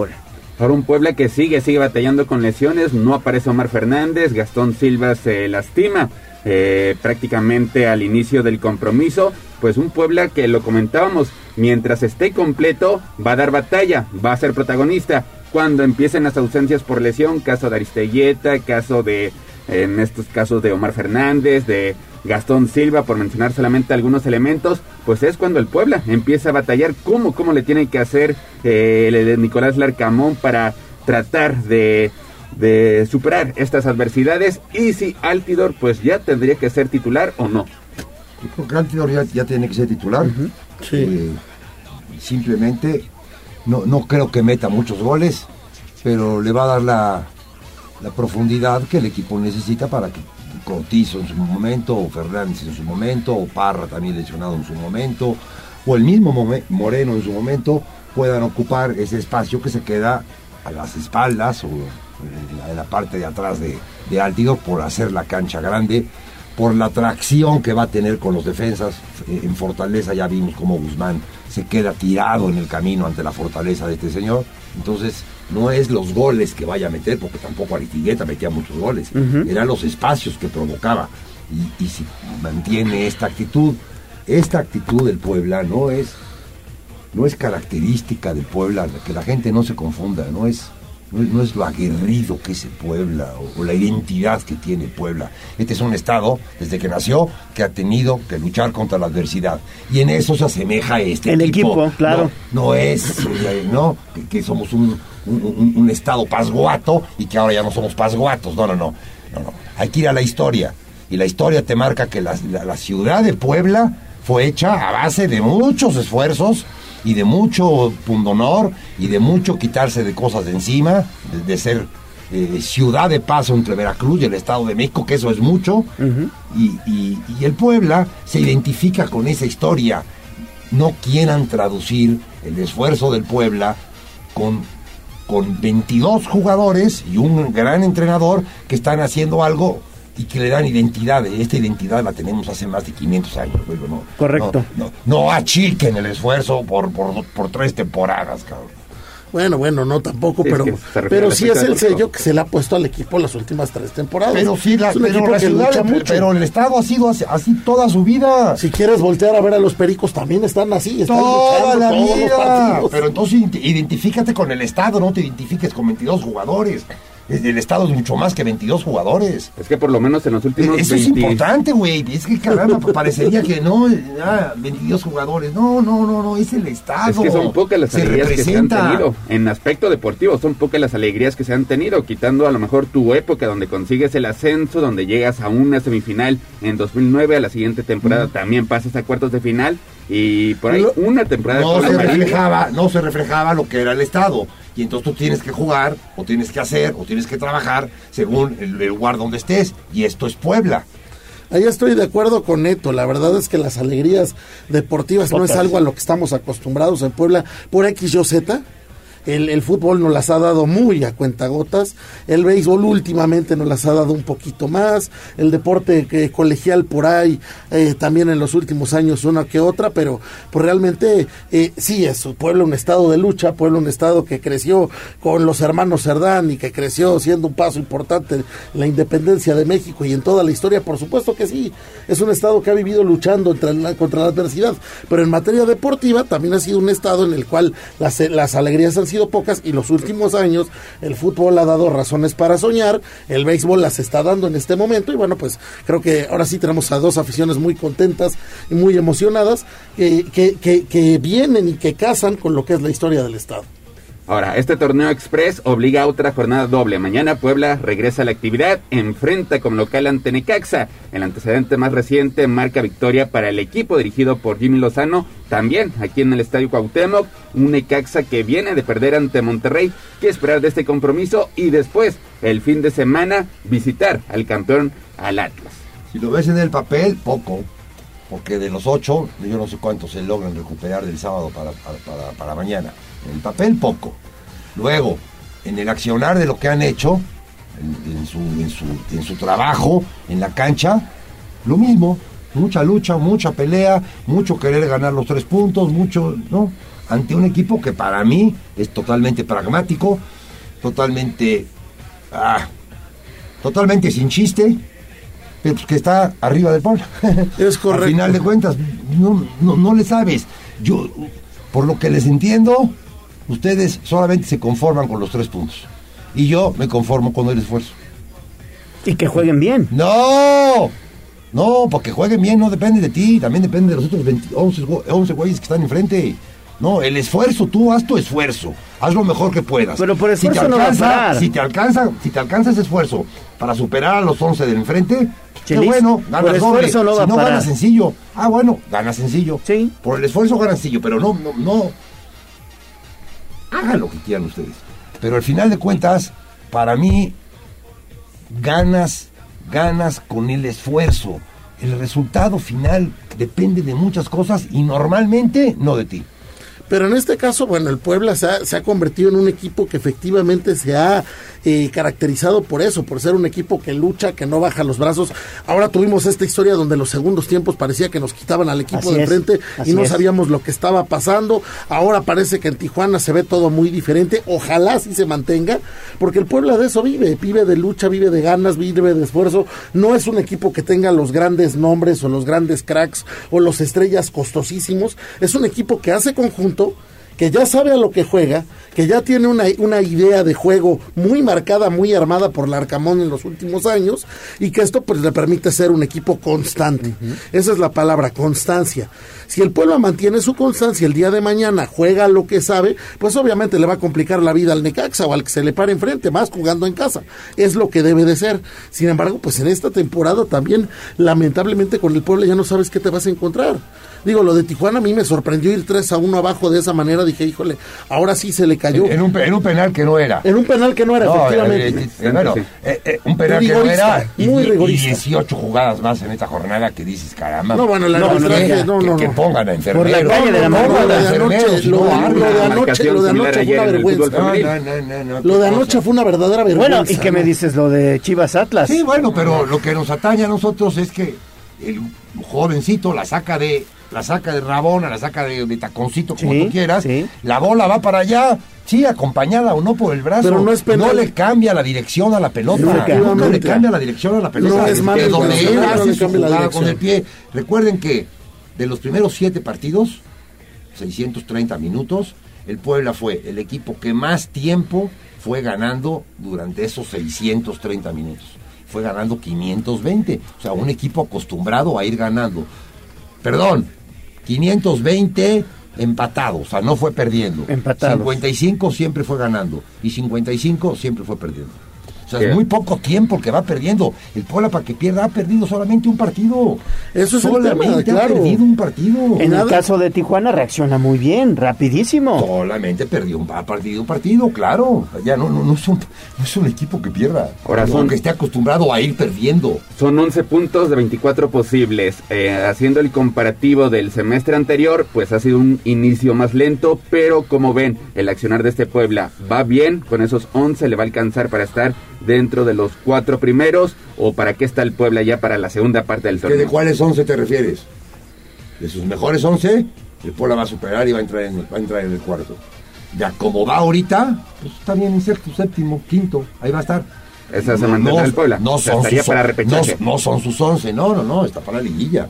Para liguilla quiere decir que tú recibes al, al, al- al mono de arriba. Al Sí. 9, 10, 11 y 12, ¿no? Sí, tendrías local. El Puebla, el. Puebla vas a ser local. Si, si, si, si normal te va y si tiene que estar semana tras semana luchando contra esto de que se me fastidia Juan, se me fastidia Pedro. O sea, ¿qué entra? Vaya. ¿Qué- a- ¿Algún pero con Escoto? ¿Algún pero con Ivo Vázquez? Mete dos pases de gol. Claro. El jovencito mete dos pases de gol. El pase al tiro es de, de Ivo. Ivo, y el centro para que El segundo con la suerte, pero tal y le tal da. y tal también viene de Ivo. Dices, caramba, Ivo y en- entró por, por Pablo eh, sigue sin aparecer. por, por, por un importante que Pablo. Pablo González. Jugó en la sub-20 ese día. Sí, jugó en la sub-20 que le gana a Tijuana 4-3. Bueno, pues ahí está, ahí está el Puebla. Mañana a las 7 de la noche, si no me equivoco. Nueve de la noche. A las 9 de la noche, no, no, equivoco, no me a las 9. Sí, sí, sí, ya ni me digas. Mañana nos, de- nos desvelamos para ver al Puebla en el Cuauhtémoc contra el Necaxa.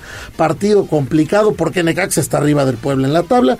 Como bien dices, Chelis, Necaxa es un equipo que pues, no, Ay. no emociona a nadie, pero cumple. No, pero cumple están, muy, están están compactos. Muy- y es un, es un rival complicado. Muy compactos, muy compactos. Sí, y lo vimos el semestre anterior cuando Necaxa le pegó 1-0 al conjunto poblano, uno de los resultados que al final le cuesta. En un partido horroroso del Puebla, Sí. además. El peor partido de toda esta temporada fue el del Necaxa. Porque se cansó de fallar el Puebla ese día.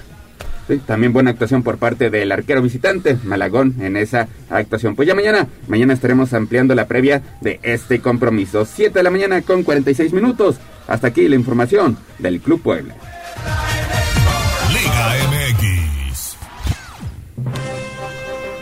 Vámonos, vámonos con el resto de la jornada. Destacaron los clásicos eh, regionales en la Ciudad de México. ¿Qué pasa con los Pumas? Ya platicábamos la semana pasada que fueron exhibidos en Barcelona. Ahora enfrentan al América y caen por marcador de tres tantos a cero.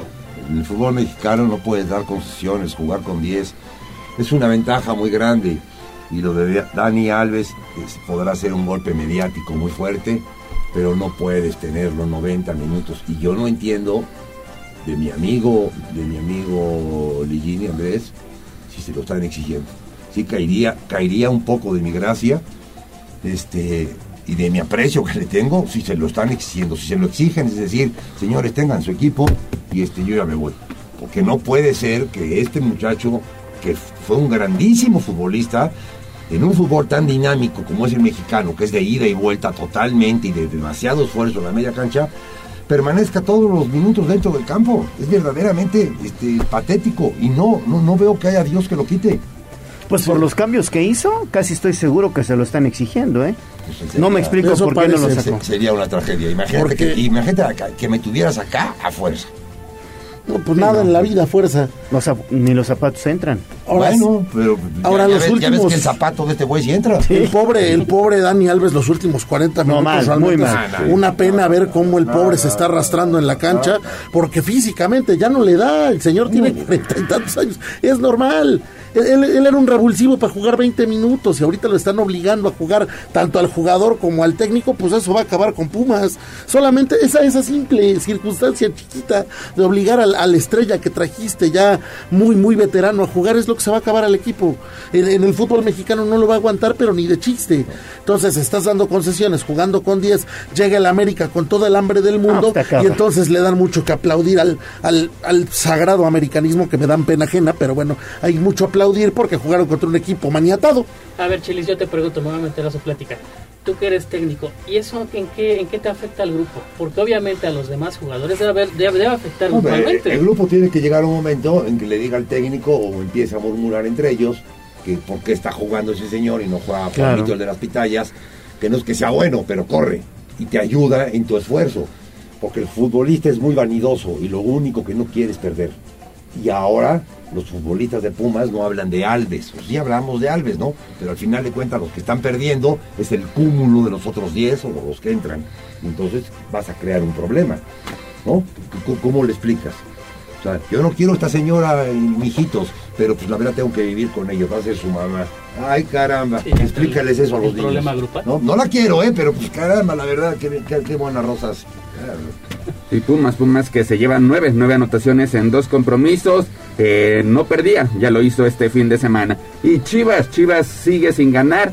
Empata uno ante Atlas. Ormeño tiene la última jugada para darle la voltereta al marcador. No aprovecha la situación numérica. Y ahora los jugadores respaldan a cadena y además anuncian que para el siguiente partido entrada gratuita. Pero el, el el anuncio viene por ellos, ellos van a pagar la entrada y es contra Monterrey. Eso dicen ellos, pero no es ¿qué? cierto. Ellos van a, van a llegar y van a poner los 4, 5, 8 millones que vale la Pues lo entrada. que- lo que dijeron Eso de la rueda prensa- Eso, eso es más populista, Yo sé eso es más populista que del caramba. No aprovechan el tiempo que están con uno más, porque no lo aprovechan. Cuando le expulsan al del Atlas, el portero verdaderamente hace cada parada del caramba. Y luego las pulgas se le suben al perro más flaco que es Ormeño al fallar la última. No, ahora la culpa, la, ahora la, culpa la tiene Ormeño cuando no le han dado el tiempo necesario. No, no, no, lo de... ya- lo ya- de- ya- ya no sabe te digo una cosa, eh, ayer lo estaba platicando en la tarde, Chivas es club de cuervos en la vida de Real hoy. Sí, le- Chivas ya, se volvió dicho, club de cuervos, ya claro. está, ya está, ya está el, el escándalo, el show, ahora este cuento de vamos a invitarles la entrada a la gente, no, no. saliendo los, los jugadores prestándose a eso, Chelis, los jugadores prestándose a decir de nuestro salario van a salir las, la- los, bol- los boletos, pues que estamos locos o qué, ya, No, ya, no. ya nos volvimos locos todos en Yo el me, caso yo- de yo me- yo me echaba de esas, pero se veían más reales. No, no, no, pero- Esta, esta es, esta es de, de- de televisión chafa, hijo. la Pues ahí está, Club de Cuervos en de Chivas. No, no, no. No, no, no, lo que ha hecho Mauri en tres años, Muy Jesús mal. María y José, no, no, no, es una cosa es bárbara. Y ahorita pues el equipo está en una crisis brutal donde no levanta cabeza ni la va a levantar, le quieren poner curitas a un cadáver, evidentemente eso no va a funcionar y, y el barco a la deriva, Dios sepa hasta dónde vaya a caer. Lo de Chivas de veras es una pena, para todos lados. Y el peor arranque en 25 años, superando los números que tuvo Marcelo Michel Leaño, al cual pues despidieron también hace un semestre. Cruz Azul también pierde como local en un partido con polémica arbitral, eh, No, no. expulsión rigorista también a Sebastián Jurado y sucumben finalmente ante Toluca. Sí fue mejor, sí fue mejor Toluca. Lo que pasa que el, el- el desenlace de la película es por este penal que nunca se tuvo que haber marcado. Se tuvo que haber resuelto antes este partido a favor del Toluca. Y se resuelve en una jugada que, que- que- que ni el árbitro, ni el VAR, ni, ni los comentaristas, ni, ni- ni los, ni los mismos jugadores del Toluca se imaginaban que les iban a dar ese penal en No, ese no, no. minuto. No, qué tragedia. Pati, y luego fallan el 3-3 de una manera, ¿no? Sí, sí, de una sí. manera vergonzosa. Escandalosa. 3-3. Bueno, por lo menos ya salió el, mellizo a meter su primer gol con Cruz Azul, ¿no? Se estrena, se Se estrena. estrena como goleador, pero sí, el arbitraje de esta semana, qué bárbaro. Terrible. Cada, cada partido era peor, lo del Puebla, el penal, luego lo de, lo de anoche, ya era ridículo. O sea, ya, Y, y lo de ¿ahora qué se Chivas Atlas también fue un ridículo en el arbitraje, ¿eh? Me, me- me doy cuenta en otros fútboles que también ya están recurriendo a los demás árbitros, pero se tardan, caramba, se tardan 5 segundos. Pregunta, Y que van a ver el bar, lo ven y regresan. O a veces ni van, solamente esperan la señal Ya, de ya, arriba para hacer vamos, cambio ya, de la ya, jugada si ya es que dijeron, tuvieron. ¿a- a qué Pregúntale al alguna- árbitro del Barcelona contra el, la- el Rayo. La jugada donde el defensa del Rayo se quiere llevar a Lewandowski a su casa y ni siquiera la revisa. No, no, no. bueno. La verdad no, no me acuerdo. Lo- lo abrazó y bailó un no tango me con él. acuerdo, No me acuerdo. Hazme el favor. Ya para rematar con el fútbol mexicano, los equipos norteños siguen ganando, ya están en otro nivel, están por encima del resto de los ¿Cómo era de esperarse?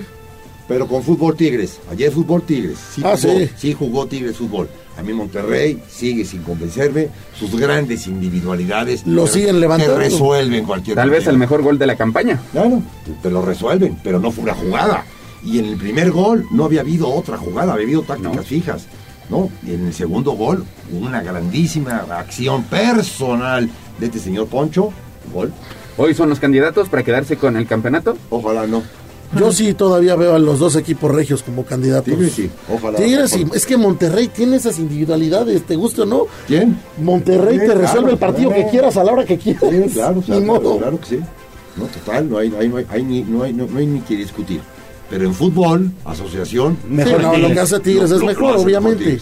Sí, Tigres, Tigres que termina derrotando a Santos. Pues ya mañana estaremos platicando lo que será la fecha 9 que arranca precisamente este martes, 7 de la mañana con 54 minutos. Hasta aquí la información del fútbol mexicano. Fútbol. Vámonos precisamente con el inicio de la Liga Española. Barcelona empata con Rayo Vallecano. Una semana antes había dado un festín con esa goleada ante el equipo de Pumas. Y luego en 90 minutos no puede ante el Rayo Vallecano. Mientras que el Real Madrid empieza la defensa de su título con tres puntos. El Rayo no es el Pumas, ¿verdad? El Rayo es un equipo que lleva un buen rato jugando juntos, que se conoce bien. El técnico, el, técnico saca. El, exactamente. O sea, el Rayo, el Rayo del Bayern. No, el Rayo es un equipo complicado. El que quiera, ya le ganó al Barcelona la temporada pasada. El técnico arma bien a su equipo, lo para muy bien y al Barcelona no se le dan las cosas.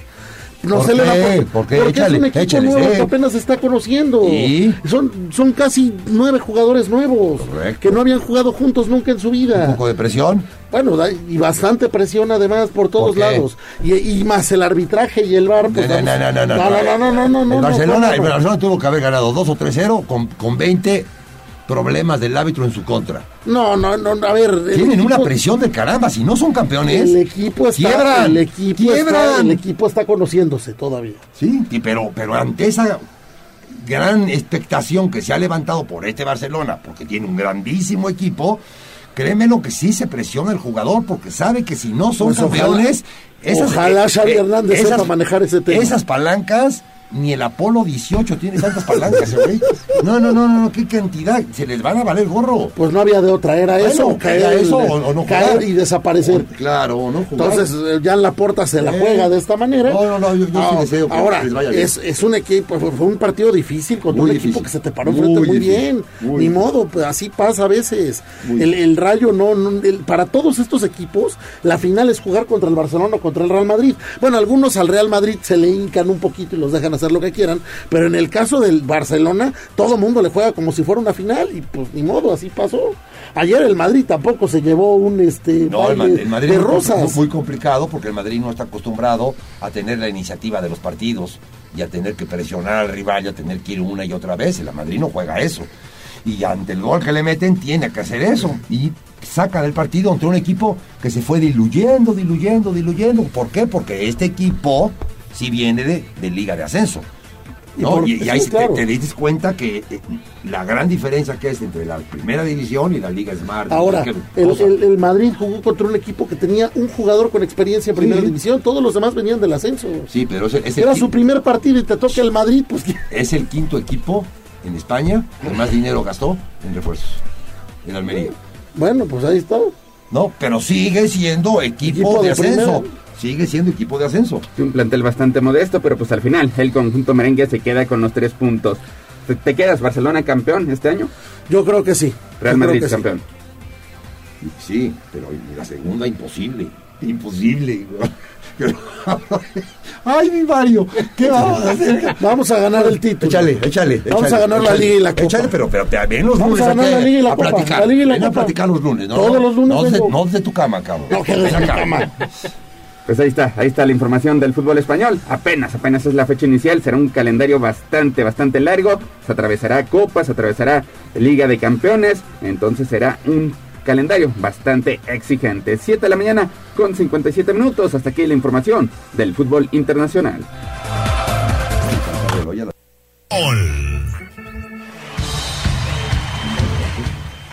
Vámonos, vámonos con el béisbol. Ayer duelazo de picheo que termina resolviéndose con una carrera. Y es que, pues, antes, antes le habían robado prácticamente un cuadrangular a los Pericos de Puebla. Que, pues, les faltó tal vez el bateo oportuno, sobre todo en las últimas entradas. Les estaban lanzando juegos sin hit ni carrera. Y Josep Martínez, este pelotero que ha sido de lo más valioso que ha tenido Yucatán, termina impulsando la única, la única carrera de la diferencia. Lamentablemente el descalabro va para Rudy Acosta, quien también No había se lo tenido merecía. una extraordinaria labor.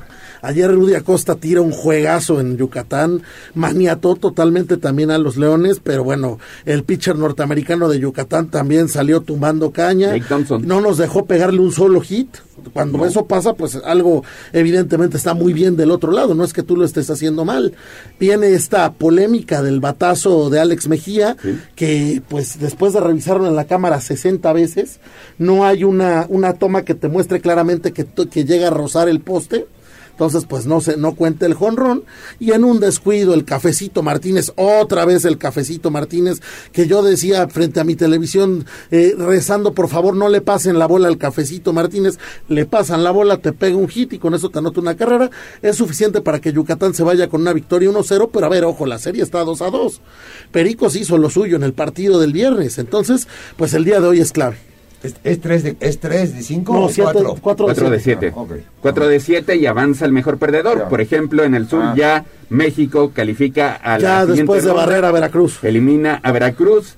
Tigres está dando la campanada, le está pegando 3-1 a Tabasco. En caso de que hoy Tigres consiga una victoria más, estaría avanzando a la siguiente ronda, lo cual pues permitiría que tanto Puebla y Yucatán avanzaran también a la ronda semifinal. En el norte ya quedó todo decidido, eh, Tijuana termina barriendo Aguascalientes, clasifica como primero, ahora enfrentará a Monclova que avanza como el mejor perdedor y el otro duelo será Monterrey ante los Tecolotes. Duelos clásicos en el norte, muy, muy buenas series las que vienen en eh, las semifinales, de verdad.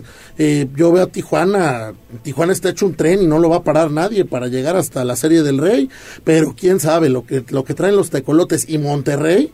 Que Monterrey también acabó barriendo 4 a, 4 a, 4 a 1, pues creo que son equipos muy duros. Lo que, lo que viene en el norte es interesante y lo que viene en el sur, pues a ver qué pasa hoy con Tabasco y Tabasco no tiene mañana.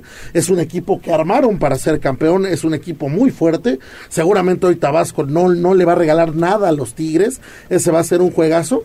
Y bueno, pues Pericos buscará ganar el día de hoy, traer cómodamente la serie a casa, que eso ya está garantizado. El miércoles se juega en el Estadio Hermano Cerdán. El, el lleno, sexto. ¿no? La gente, la gente ahí. Ah, no, no, no, el, segundo juego Muy buen- total. muy buena entrada. Un entradón. Qué, qué gozar. Un Qué entradón y la gente metida, eh, la gente, la gente, la gente ha hecho su papel. En el béisbol bueno. es muy importante el público, el público ha hecho su papel al 100 y bueno, yo creo que va a haber un entradón el miércoles, pase lo que pase hoy en Mérida. Sí, pase lo que pase hoy en Mérida, regresa a Pericos y tiene todas las posibilidades ya de avanzar a playoff porque pudiera incluso avanzar como el mejor perdedor. Esperemos que no sea el caso, porque si avanzas con el mejor perdedor te topas al México Al mañana. México, sí. Que el México está hecho un trabuco. Pero para el mejor perdedor necesitas una victoria. Para, no, para el, ah, bueno, para el mejor perdedor Una necesitamos victoria que, más. que hoy ganen los Tigres y una victoria más. Si no ganan hoy los Tigres, todavía se va lo que Qué, pase. qué- qué conformista pensamiento, pero. No, yo no quiero ser mejor perdedor, yo quiero ganar la Yucatán. No, sí, pero es pues, el reglamento. es el que reglamento. tiene Claro, la Liga claro. Mexicana de Béisbol y que pues lo pueden. Lo ¿Quién pueden pasó como mejor perdedor en el norte? Monclova. Monclova, Los de Monclova solamente le ganaron un juego a Monterrey, pero por su mejor posición. En el standing termina avanzando como el mejor perdedor. Pues 8 de la mañana con 2 minutos, nos ganó el tiempo. Gracias Chelis, gracias Mario, gracias Gallo. Nos vemos en la noche. Gracias a todos. Nos vemos mañana, que tengan buen día. Gracias. El juego es nuestra vida y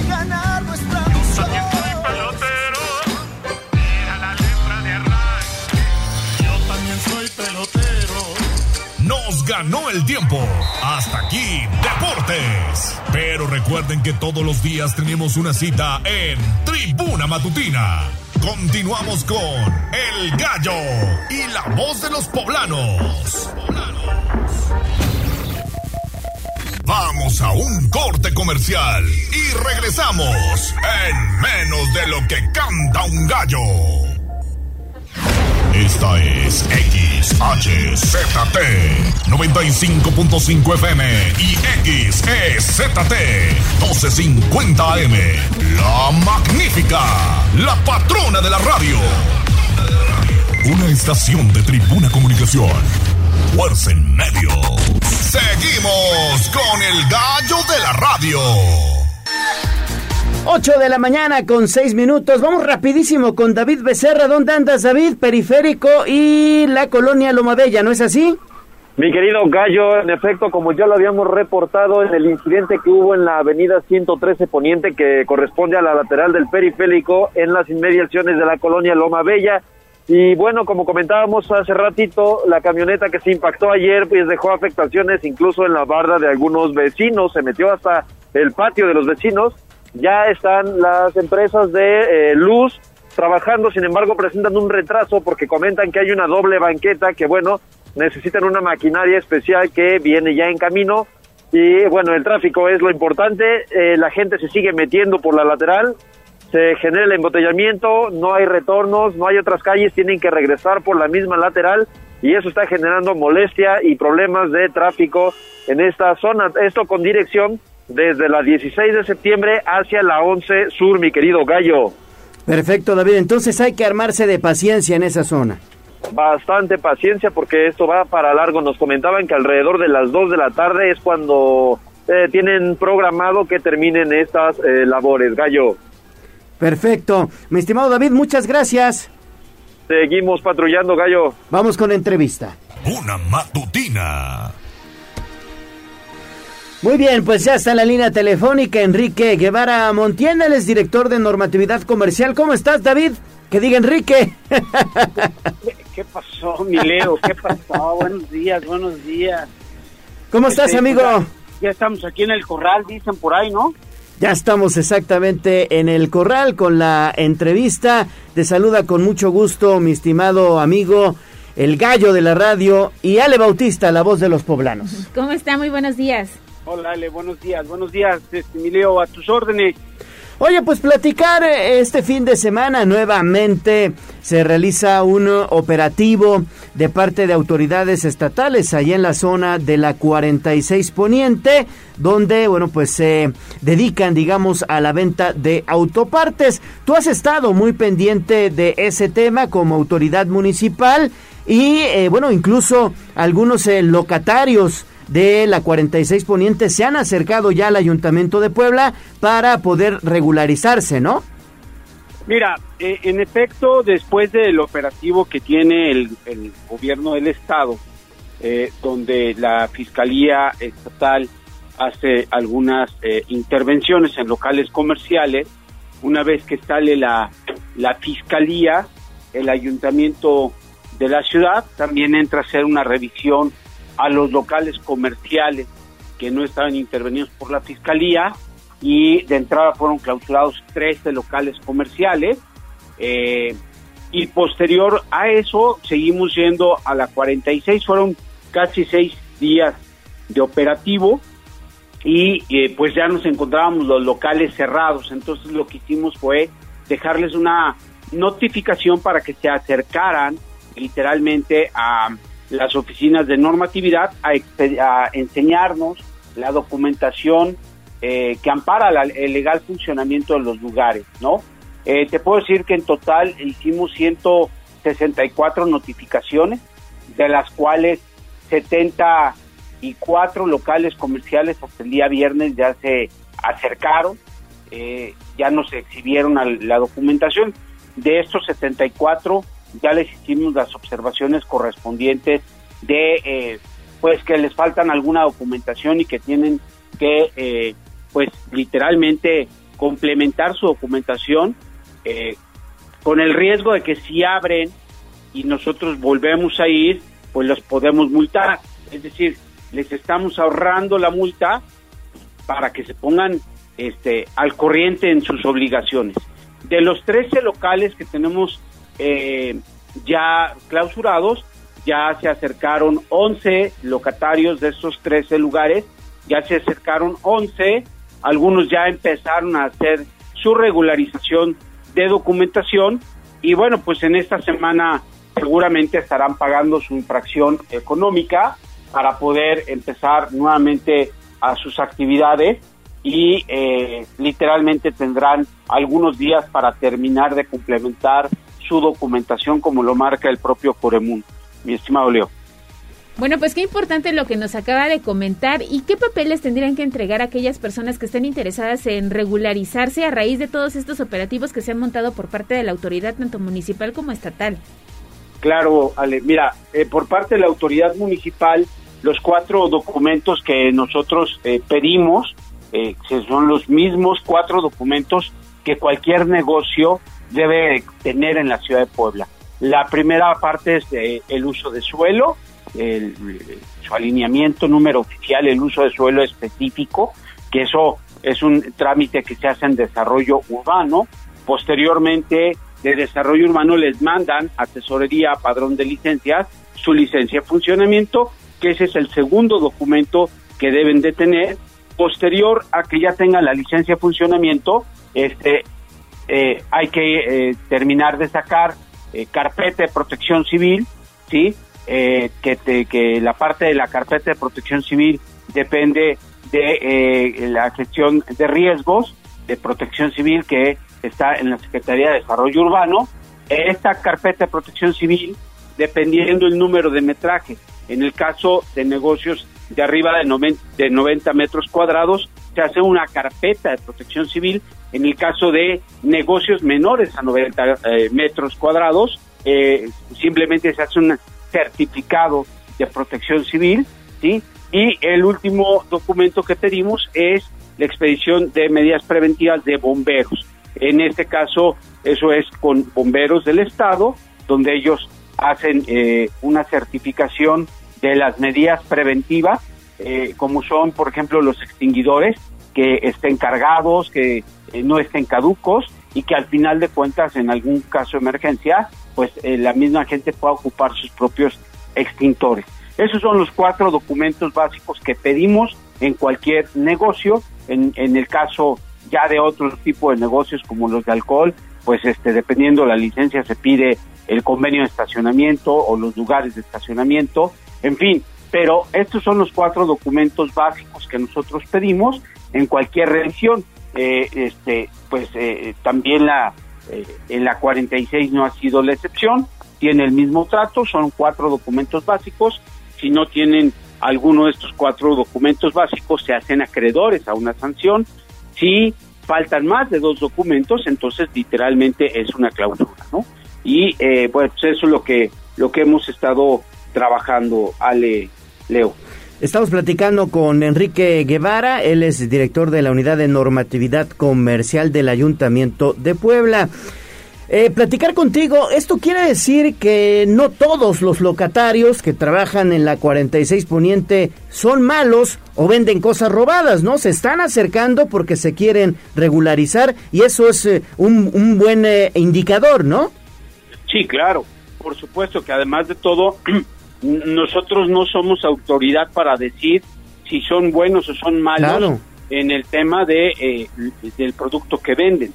Para eso hay una una eh, dirección eh, del gobierno del estado que literalmente revisa la parte fiscal, sí, donde pues tendrán que presentarles a ellos si se los requieren, pues el tema de los documentos que amparan la legal procedencia del producto que venden, ¿no? Eso es, es que, claro, nosotros no nos metemos en esa parte, mi estimado Leo, nosotros simplemente nada más en lo que corresponde a la parte municipal, que es específicamente pues eh, los permisos y las licencias de funcionamiento en el municipio de Puebla como como ya lleva muchos años en el en el Coremún y, y ustedes lo saben que al final de cuentas es un tema que pues nosotros hemos ido trabajando desde que eh, la administración del presidente Eduardo Rivera Pérez eh, empezó el 15 de octubre, pues literalmente le hemos estado hemos estado trabajando y cada semana, cada fin de semana, este, pues yo, yo eh, el, el otro día me decían cuántos operativos haces, pues todos los días tenemos gente en la calle haciendo recorridos en los locales comerciales y hacemos operativos especiales los fines de semana con el tema de la venta de alcohol, porque normalmente jueves, viernes, sábado es el día que pues más venta de alcohol hay y en ese sentido se hacen operativos especiales. Pero pues todos los días tenemos gente caminando en todas las calles de la ciudad, revisando locales comerciales y la intención es pues que todos estemos en orden, ¿no? Queremos una ciudad ordenada. Nosotros, el alcalde principalmente ha eh, hecho mucho hincapié en el orden de la ciudad. Se ha visto en la parte de, de- de los ambulantes, eh, del comercio informal, hemos avanzado en ese sentido, pues ahora también corresponde a, a la parte del comercio establecido, pues eh, estar en orden para poder tener una ciudad limpia y ordenada. Oye, sobre y- todo segura para, para los poblanos, ¿no? A propósito de esto de los operativos de fin de semana, ¿cómo les fue este fin de semana? En este fin de semana tuvimos eh, cinco clausuras. Eh, déjame, déjame nada más para que no se me vaya a ir algún algún dato específico. Nada más te quisiera yo comentar. Tuvimos eh, en total un, un total de, de cinco clausuras. De esas cinco clausuras eh, también tuvimos eh, sanciones. Específicamente tuvimos cinco clausuras. eh, una sanción, dos comercios que están en periodo de regularización, es decir, que ya los habíamos sancionado y que tienen un periodo de gracia, según el Coremún, para poder eh, regularizar sus papeles. Y me vas a preguntar por qué los visitaron nuevamente si están en periodo de gracia. Una, porque pues al final de cuentas sobre recorridos no traes en la mente cuántos ya ha sancionado o a quienes ya ha sancionado. Para eso nos exhiben específicamente su, su sanción. Y la otra es que estos operativos eh, de fin de semana los hacemos normalmente con autoridades eh, eh, federales, cuando es el caso de Guardia Nacional y Sedena, estatales, porque nos acompaña la Policía Estatal y con la Policía Municipal. Este fin de semana específicamente lo hicimos con la Policía Municipal y encontramos un eh, establecimiento en orden. Entonces, en total visitamos eh, tres, cuatro, eh, nueve, nueve establecimientos, de los cuales cinco, cinco fueron clausurados y tres más los encontramos sin actividad comercial, es decir, por alguna razón ese día no abrieron y no pudimos revisar la documentación. Perfecto. Pues mi estimado Enrique Guevara, director de la Unidad de Normatividad Comercial del Ayuntamiento de Puebla, muchas gracias por esta entrevista.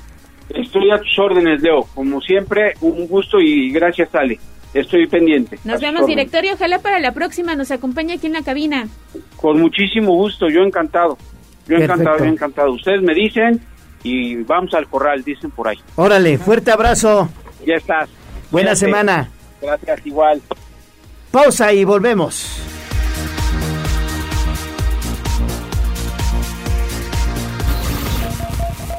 Vamos a un corte comercial y regresamos en menos de lo que canta un gallo.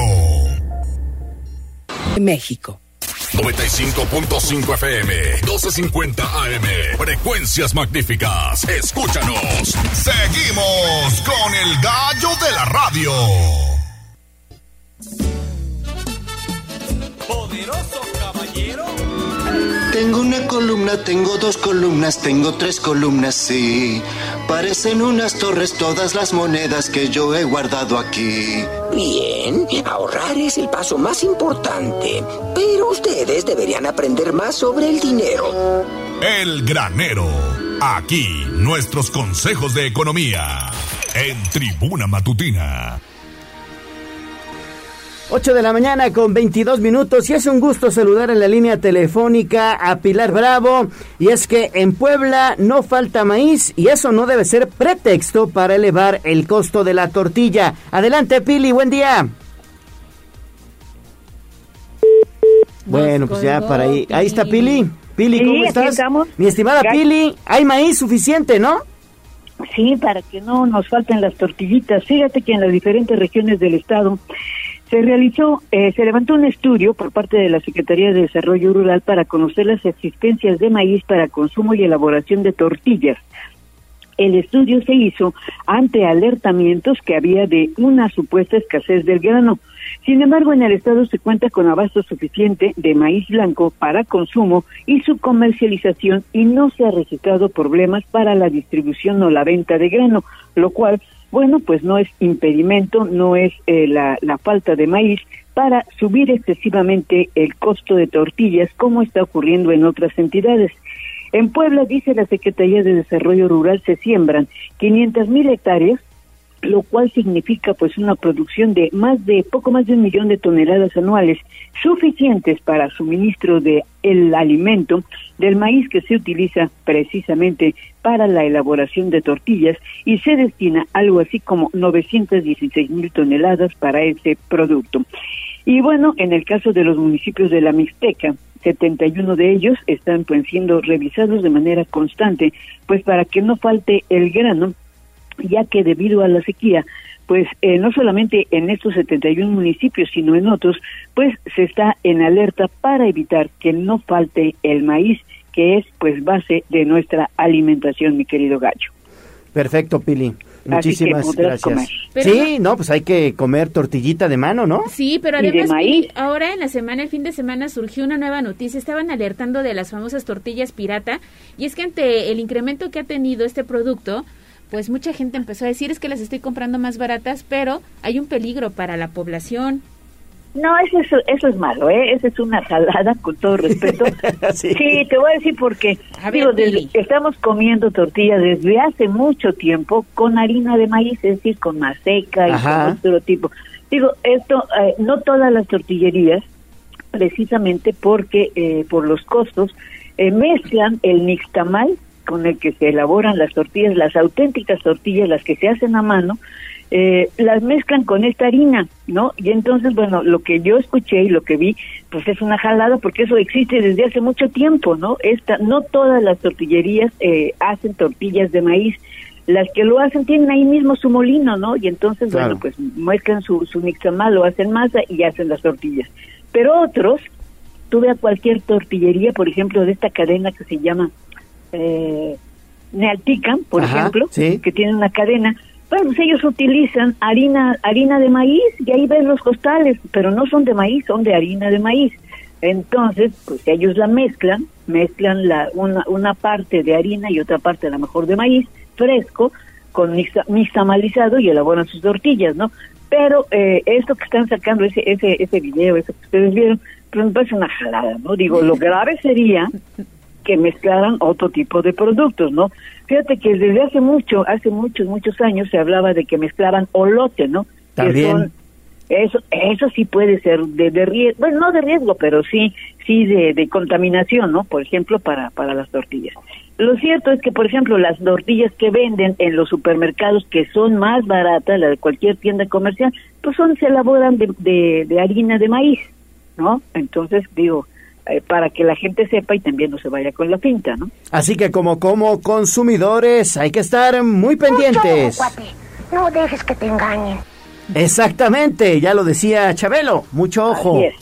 Oye, Pili, pero vamos a cambiar ahora sí un poquito la información porque hay alumnos de nuevo ingreso en la Benemérita Universidad Autónoma de Puebla. Sí, fíjate que hace ocho días, tú sabes, se se abrió ya las puertas de la universidad, pues para participar de manera abierta ya en las clases, pero la mayor parte eh, se desarrolló para la inscripción, por ejemplo, de los 35 mil alumnos de nuevo ingreso. Y los que ya tenían clases, bueno, pues algunos todavía lo hicieron en línea, algunas preparatorias, otras facultades ya abrieron formalmente y ya hoy, hoy, este día, 15 de agosto, todos, absolutamente todos se van a clases ya de manera regular. Fíjate que este fin de semana eh, también sirvió para que la rectora Lilia Cedillo se fuera a Guadalajara y firmó ahí un convenio eh, con la Universidad de, de Guadalajara, la UDG. Entonces los dos rectores, tanto Lilia Cedillo como Ricardo Villanueva Lomelí de la UDG, firmaron un convenio en el cual, bueno, pues se busca que los sistemas eh, escolares tengan un intercambio académico y también se establezca pues un convenio de movilidad de estudiantes. Algunos estudiantes de Puebla, bueno, pues por cambio de, de lugar de vivir, pues se tiene que ir a Guadalajara y bueno, pues se puede establecer este, este tipo de convenios de intercambio. La doctora Cedillo destacó que es conveniente permitir reactivar esa colaboración con la UDG y que, bueno, pues puede dar resultados, no solamente la movilidad estudiantil y académica, también eh, pues se tiene que aprovechar los avances que tiene esa universidad allá en Jalisco y la nuestra. Eh, caminar de un lado de, de las universidades siempre será positivo y bueno, se podrá intercambiar todo tipo de programas de alumnos, de profesores y sobre todo de intercambio científico. Eso es el resultado pues de esta importante visita que realizó la doctora Lilia Cedillo a Jalisco. Perfecto, Pili. Pues muchísimas gracias y regresamos contigo en unos minutitos para hablar de los juzgados de oralidad. Mientras tanto, vamos a información de la salud.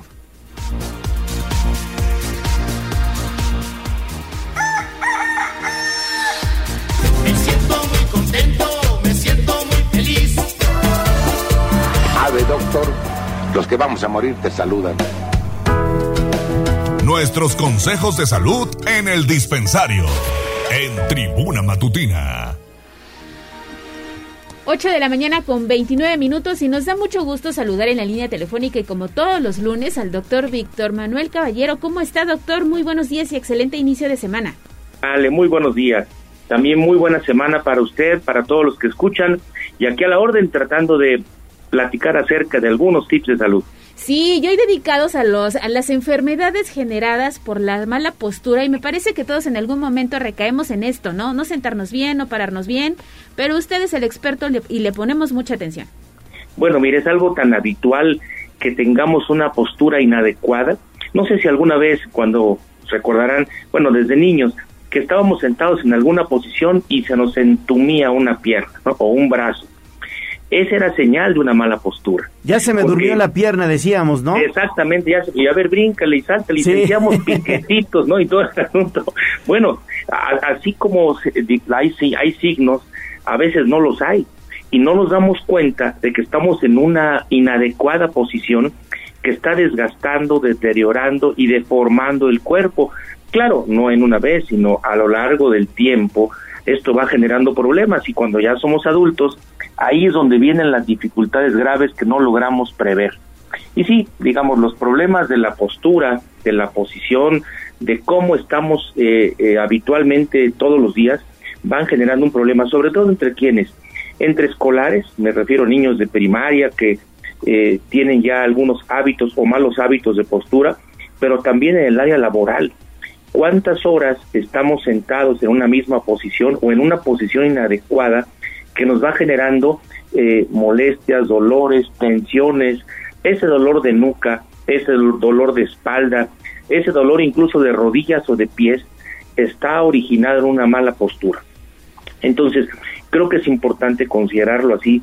Y ahí, digo, es un tema que da para mucho tiempo de platicar, pero le puedo decir que es importante que quienes tienen una postura, más o menos cada 20 minutos, logremos incorporarnos, movernos, sentarnos diferente. Es valiosísimo contar con sillas que estén diseñadas de manera especial, bueno, no son muy baratas, pero le llamamos sillas ergonómicas, que permiten que la espalda esté perfectamente recargada completamente. Si se dan cuenta, una postura muy común e inadecuada es recargarnos en una silla solo con la parte alta de la espalda, sin apoyar la parte baja de la misma.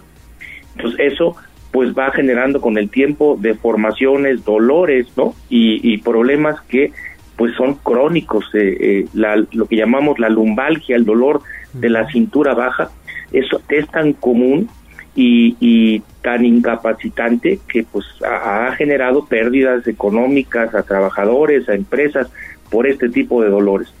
Esta es la primera. Y, y otra cosa que quiero aprovechar para decir, una nueva molestia que se está comenzando a gestar por el uso de celulares.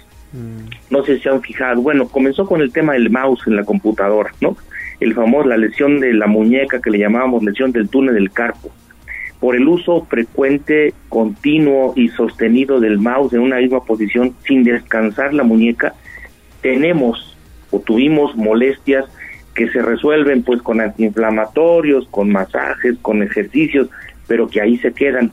Y ahora está pasando también en la, eh, digamos, en donde se insertan los dedos gordos, los dos dedos gordos, eh, lo van a ver que en el paso del tiempo, aquellos eh, que trabajamos con el celulares y estamos escribiendo con esa velocidad todo el tiempo, también hay un proceso inflamatorio de esa parte donde se inserta los dedos gordos de las manos, ¿no? Digo, hay muchas cosas que considerar, habría muchas cosas que atender y yo creo que la- el consejo final que daría es que cambiemos de postura cada 20 minutos. Primera recomendación. Y segundo, apoyemos la espalda, apoyemos los dos pies correctamente en la silla cuidemos que los ángulos del que forman la rodilla, la pierna y el muslo sean aproximadamente 90 grados cuando estamos sentados y algo importante, hagamos actividad física. Y eso le iba a preguntar, doctor, ¿hay manera de corregirlo si ya estamos eh, afectados por tener una mala postura? ¿Hay manera de corregirlo con algún ejercicio antes de acudir al doctor? Mire, si ya estamos afectados, eh, esto se va a hacer crónico, desgraciadamente, ¿no? Sin embargo, eh, el cuerpo está armado, digamos, con tirantes, que son los músculos, que tiran de un lado hacia otro de forma equilibrada. Cuando por alguna razón la postura hay, hay músculos que tiran más de un lado que de otro, hay que fortalecer los músculos. Esa es una recomendación y esto sí requiere la asesoría de un fisioterapeuta, ¿no? Que, sabe cómo poder eh, eh, hacer actividades o ejercicios para fortalecer los músculos. Esa es una. Y la otra, pues hay mucha información ahora en Internet que podemos acudir, vayamos con un fisioterapeuta que nos identifique aquellas zonas del cuello, de la espalda, de la cintura, de las piernas que puedan estar teniendo ya algún tipo de daño. Claro, y sobre todo también, eh, eh, doctor, lo mencionabas hace unos momentitos, el tema de ejercicio, del movimiento físico, es muy importante porque si no, los músculos, como cualquier músculo, pues puede atrofiarse, ¿no? Exactamente, el músculo tiene que moverse siempre, es la mejor manera de mantenerlo saludable. Perfecto, doctor Caballero. Pues muchas gracias, como siempre, muy interesante tu colaboración para evitar a toda costa el sedentarismo que puede traer, digamos, otros padecimientos ya crónico-degenerativos, ¿no? Exactamente, así es. Pues a movernos un poco más, y eso no significa necesariamente tener que inscribirnos en ningún club ni gimnasio, claro. es caminar. Caminar, movernos, subir escaleras, bajar, siempre será el mejor consejo. Perfecto, doctor, pues que tengas buena semana. Igualmente para ti, para todos ustedes. Un abrazo a todos. Saludos, doctor. Pues ella está Hasta luego, en la cabina. Por lo menos dos o tres veces subir y bajar las escaleras. Sí, hay que estirarse, hay que hacer actividad física, porque si no, se atrofia nuestro cuerpo. Vamos a pausa, regresamos. 95.5 FM, 1250 AM, frecuencias magníficas. Escúchanos. Seguimos con el gallo de la radio.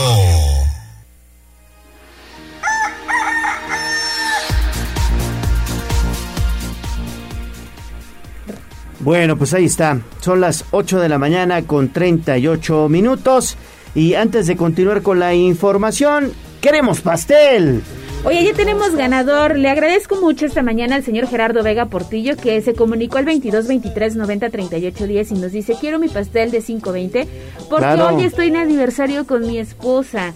Así que el pastel es para usted, señor Gerardo. Más adelante le doy la dinámica, las direcciones y usted ya nos indica cuál le queda más cerca para que acuda a recoger su pastel, cortesía de pastelería 520. Con mucho gusto, ya sabe usted que el gallo de la radio y la voz de los poblanos festeja con los radioescuchas todos los días. Pastelería 520 les obsequia un ejemplar. Un pastel. Un pastelito. Riquísimos, porque además ya tuvimos la oportunidad de probarnos. Y miren, de lo que se están perdiendo. Exquisitos. Vamos con información nacional. Nuestra para la guerra. Al grito del boceador. Esto es lo más destacado de la prensa escrita en Tribuna Matutina Nacional. Vámonos entonces con Abigail González y la información nacional porque se termina el tiempo desgraciadamente y los 10 mineros allá en el estado de Coahuila no han podido ser rescatados, Avi. Así es, Gallo. Bueno, y es que te comento que las autoridades informaron que a la madrugada de ayer domingo se registró un aumento abrupto de agua a los pozos de la mina Epinavete, donde permanecen 10 trabajadores atrapados y alcanzó un nivel superior a los 12 metros. Y es que los especialistas diseñan ahora una nueva estrategia para extraer el agua del sitio, pues lo que es lo que ha impedido avanzar en el rescate de los 10 mineros atrapados desde hace más de 10 días. Ahora los especialistas laboran en la zona y realizan trabajos de inspección en, en las rutas y canales de extracción. Los mineros llevan 11 días atrapados bajo tierra después de que un río subterráneo provocara la inundación y bloqueara las salidas de la mina. Los trabajadores pues se encuentran a una profundidad de 34 metros. Por su parte, esta mañana el presidente Andrés Manuel López Obrador dijo en conferencia de prensa que no se darán por vencidos en rescatar a los mineros. Mandó un abrazo a los familiares de los mineros y dijo que no van a dejar de trabajar para, rescatar a- para rescatarlos. Y es que en el uso de la palabra, Laura Velázquez, coordinadora nacional de protección civil, dijo que van 279 horas de trabajo ininterrumpido para tratar de rescatar a los mineros. Dijo que hay otro plan para tratar de rescatarlos ante el aumento de agua en los pozos. Informó que ayer domingo un dron submarino entró al pozo 2. Sin embargo, dos galerías estaban obstruidas y se visualizó la pedacería de tubería y el agua turbia. Escuchemos parte de lo que comentó. traer la máxima cantidad de agua en la mina utilizando todos los recursos de bombeo. Al inicio de los trabajos de búsqueda y rescate, la altura promedio del tirante de agua en los pozos de la mina Pinabete se midieron en 41.47 metros. Después de 11 días de constante trabajo, en promedio los tirantes registraban una altura también promedio de 3.15 metros. Este importante abatimiento de los pozos se vio afectado el día de ayer, aproximadamente a las 5.45 de la mañana, por un ingreso súbito de agua proveniente de la mina Las Conchas Norte, por la posible liberación de agua acumulada en un cañón. Es decir, señor presidente, nosotros a las 4 de la mañana teníamos un metro 30 centímetros de- del nivel de- del agua y nos estábamos preparando para entrar por el pozo 2. Pero este ingreso súbito hizo detener toda eh, el plan que se tenía de ingreso y se tuvo que dar paso a otro plan que daré a conocer. Es el reporte gallo. Avi, pues muchísimas gracias. Ale, híjole, qué difícil. Se Sí. acaba el tiempo ya ahí para los mineros. complicada la situación. Oye, pero en otros temas, digo, y no menos importantes de lo que sucede ya en Coahuila, el presidente Andrés Manuel López Obrador dio a conocer precisamente en Roques, en la Secretaría de Educación Pública, se va Delfina Gómez y llega Leticia Ramírez, quien fue elegida ya por el presidente para encabezar los esfuerzos al interior de esta dependencia que pronto se mudará a Puebla y también ante la ola de violencia que se vivió desde hace algunos días en territorio mexicano.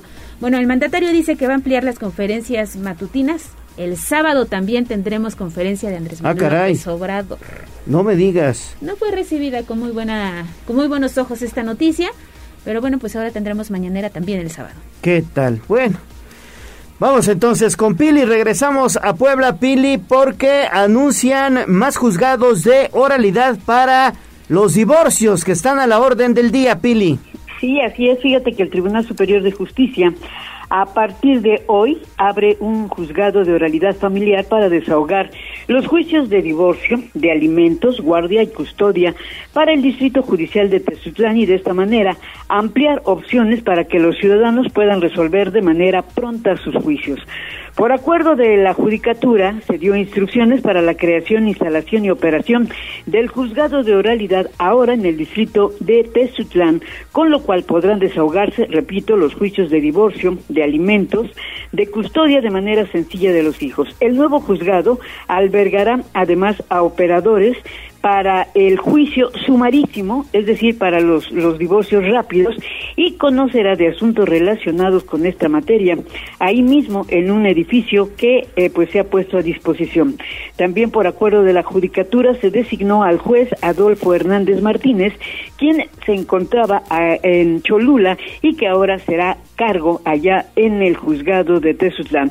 Como ves, pues el Tribunal Superior de Justicia cada día pues está abriendo más este tipo pues de, de juzgados en el cual bueno pues se da pronto resolución a los casos que tiene la gente que no tiene que venir ya a Puebla para resolver un divorcio o la demanda de alimentos, en fin, ya lo puede hacer directamente en los distritos judiciales. Ese es el reporte, mi querido Gallo. Y sobre todo, Pili, porque se han convertido prácticamente en eh, sitios para pues llevar a cabo los divorcios administrativos, digamos, de común acuerdo, ¿no? Sí, o los juicios sumarísimos que se le llaman, ¿no? Exacto. Es decir, que son los rápidos, muy prontos. Fíjate que antes, ¿cuánto tiempo tardabas para divorciarte, no? eh, años a veces se pasaban, ¿no? Y los jueces así como que las virgen les hablaba y no se hacían los, los trámites. El problema era que, bueno, pues siempre se generaba problemas para cuando había hijos, pues los problemas, ¿no? Porque no podían obtener la pensión alimenticia y todo. Hoy, sin embargo, ya con este tipo, primero, eh, los juicios se hacen de manera oral y se hacen rápido, ¿no? Entonces, esto permite, pues, que se activen, pues, rápidamente eh, pues la, para que las partes se pongan de acuerdo y digan bueno pues ya no quiero ya no quiero seguir en esta relación y bueno pues ya ahí ante el juez se pueda resolver de manera rápida pues esta disolución de la pareja. Esto hace pues que sea más rápido estos trámites y evitar pues que también los abogados se lleven años y años haciendo ese tipo de trámites. Gracias Pili, que tengas buen día. Igualmente, buenos días. Buenos días.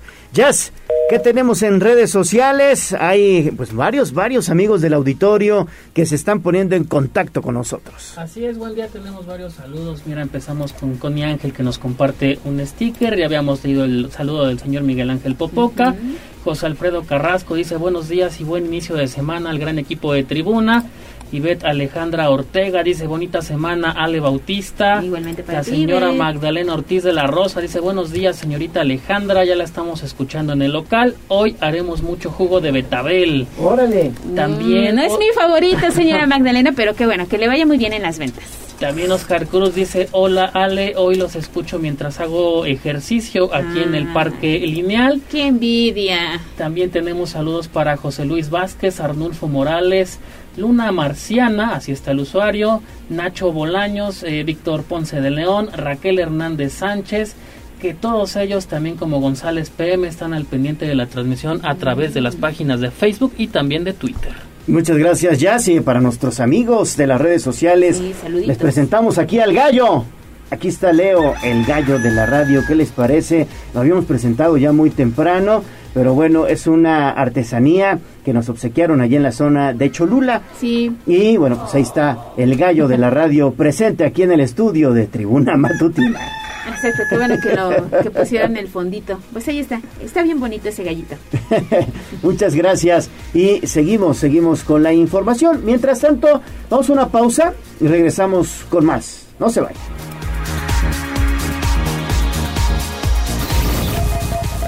Vamos a un corte comercial y regresamos en menos de lo que canta un gallo. 95.5 FM, 1250 AM, frecuencias magníficas. Escúchanos. Seguimos con el gallo de la radio.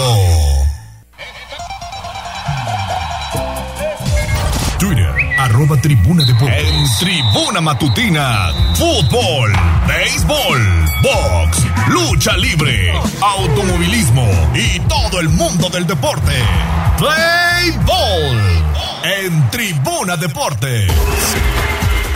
8 de la mañana con 50 minutos y vámonos ya a la última sección de los deportes. Adelante, Neto. Vámonos, vámonos Gallo con el último bloque, oxígeno puro para Pablo Luna y es que el Puebla femenil se recuperó de verse abajo en el marcador y remontó 3 a 2 a Cholos femenil para dar la campanada de la fecha 7 de la Liga MX femenil. Y es que los tantos corrieron a cargo de María Elena Sainz cruzando un disparo con la pierna zurda al minuto 11, mientras que desde los 11 pasos y tras un empujón en el área de la saga fronteriza marcó Fátima Barcamontes al minuto 55. El gol de la victoria fue obra de Carolina Solís, luego de que cerró la pinza tras un desborde de una compañera por banda derecha al minuto 80. La norteamericana Summer Mason con un zurdazo al 16 y René Cuellar con penal incluido al 39 fueron las autoras de los goles de Tijuana que no le alcanzó para llevarse por lo menos un punto del Estadio Cuauhtémoc. Hasta aquí la información del Club Puebla.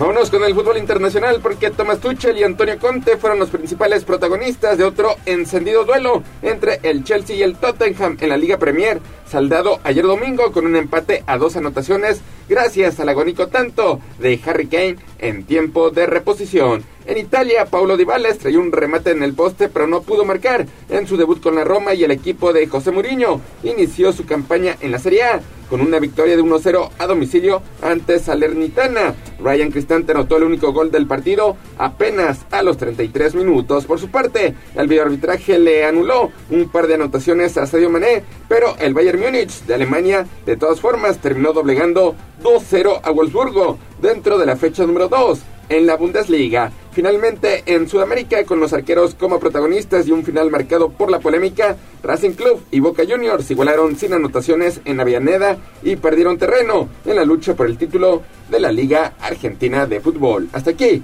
la información del balompié internacional. Béisbol. Michael Waka permitió dos imparables en siete entradas en su regreso de una lesión en el hombro y Rafael Devers pegó un cuadrangular por la noche para llevar a los Medias Rojas de Boston que ocupan el último lugar divisional al vencer 3-0 a los Yankees de Nueva York, actuales líderes de la misma división. Además, Tairo Estrada aportó un cuadrangular de dos anotaciones con un out en la novena entrada y los Gigantes de San Francisco superaron 8-7 a los Piratas de Pittsburgh en un juego de ida y vuelta. Hasta aquí la información del Rey de los Deportes.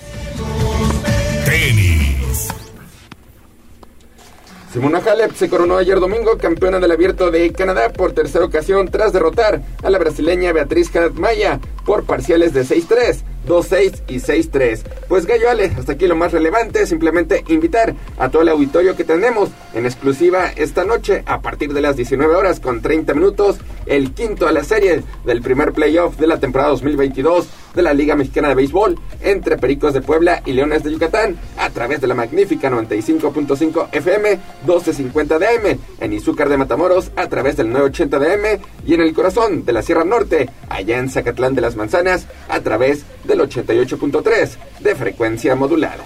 Hoy ganan los Pericos de Ojalá, ojalá. Ayer se quedaron bastante cerca, han sido eh, batallas bastante, bastante reñidas, pero pues espera que hoy la novena verde saque la victoria. Se repite el duelo del partido inaugural. Bueno, pues estaremos muy pendientes entonces. Hoy 7 de la noche. 7 de la noche con 30 minutos. Ah, perfecto. 7.30. Bueno, vámonos entonces a los espectáculos. Gracias, Neto. Saludos. Arroba tribuna vigila.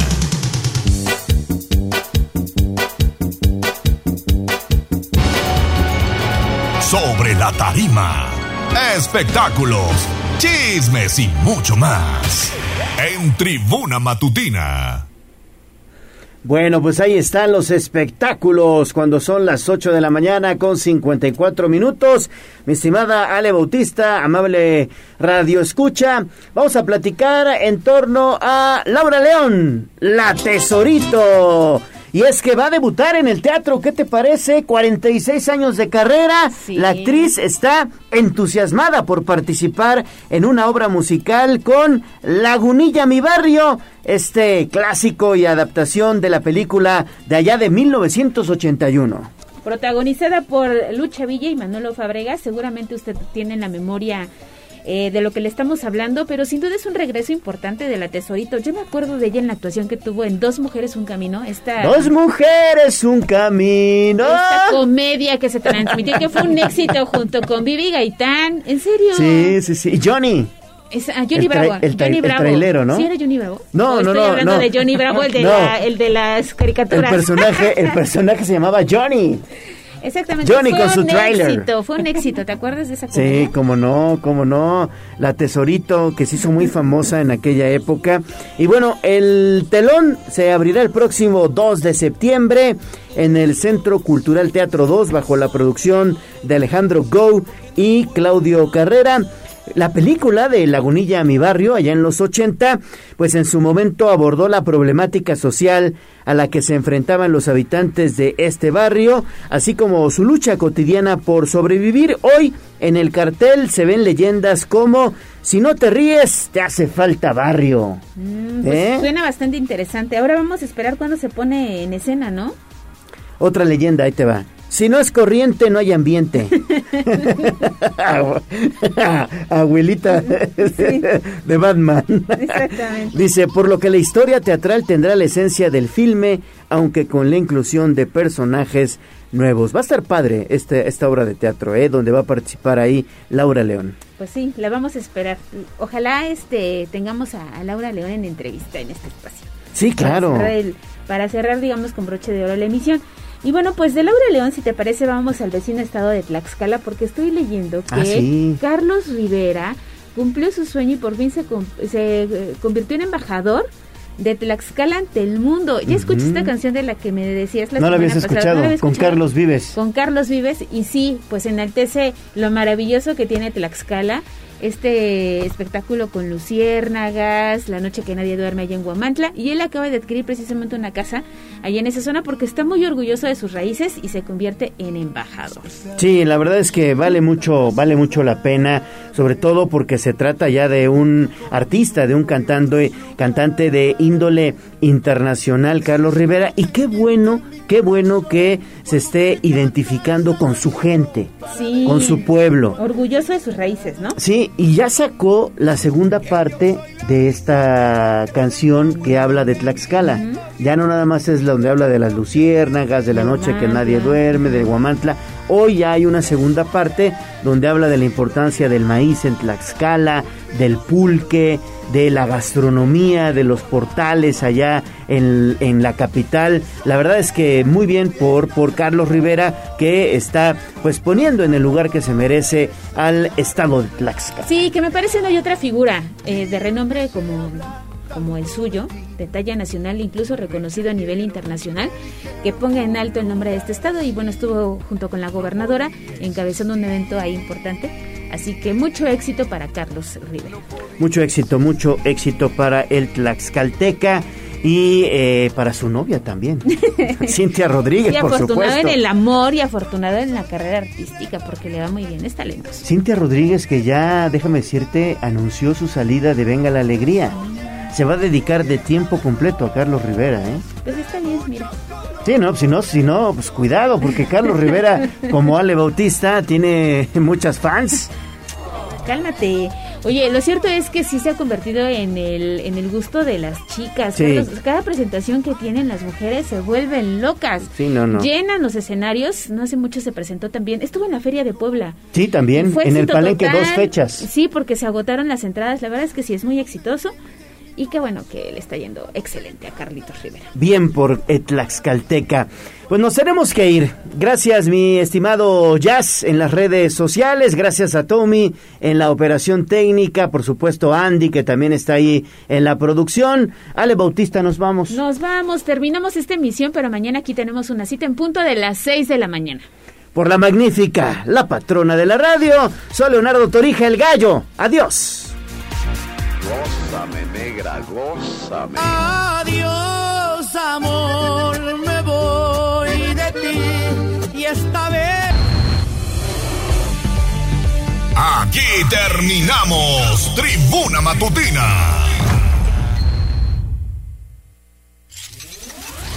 Desde el Cerro de la Paz, cerca del cielo, escuchas XHZT 95.5 FM, XEZT 1250 AM. La Magnífica, La Magnífica. Transmitiendo desde calle San Martín Texmelucan 68, Colonia La Paz, Puebla, Puebla, México. Código postal 72160. Teléfono en cabina 222-242-1312. WhatsApp 222-820-3482. La Magnífica 95.5 FM y 1250 AM. La patrona de la radio. Una estación de tribuna comunicación. Fuerza en medios.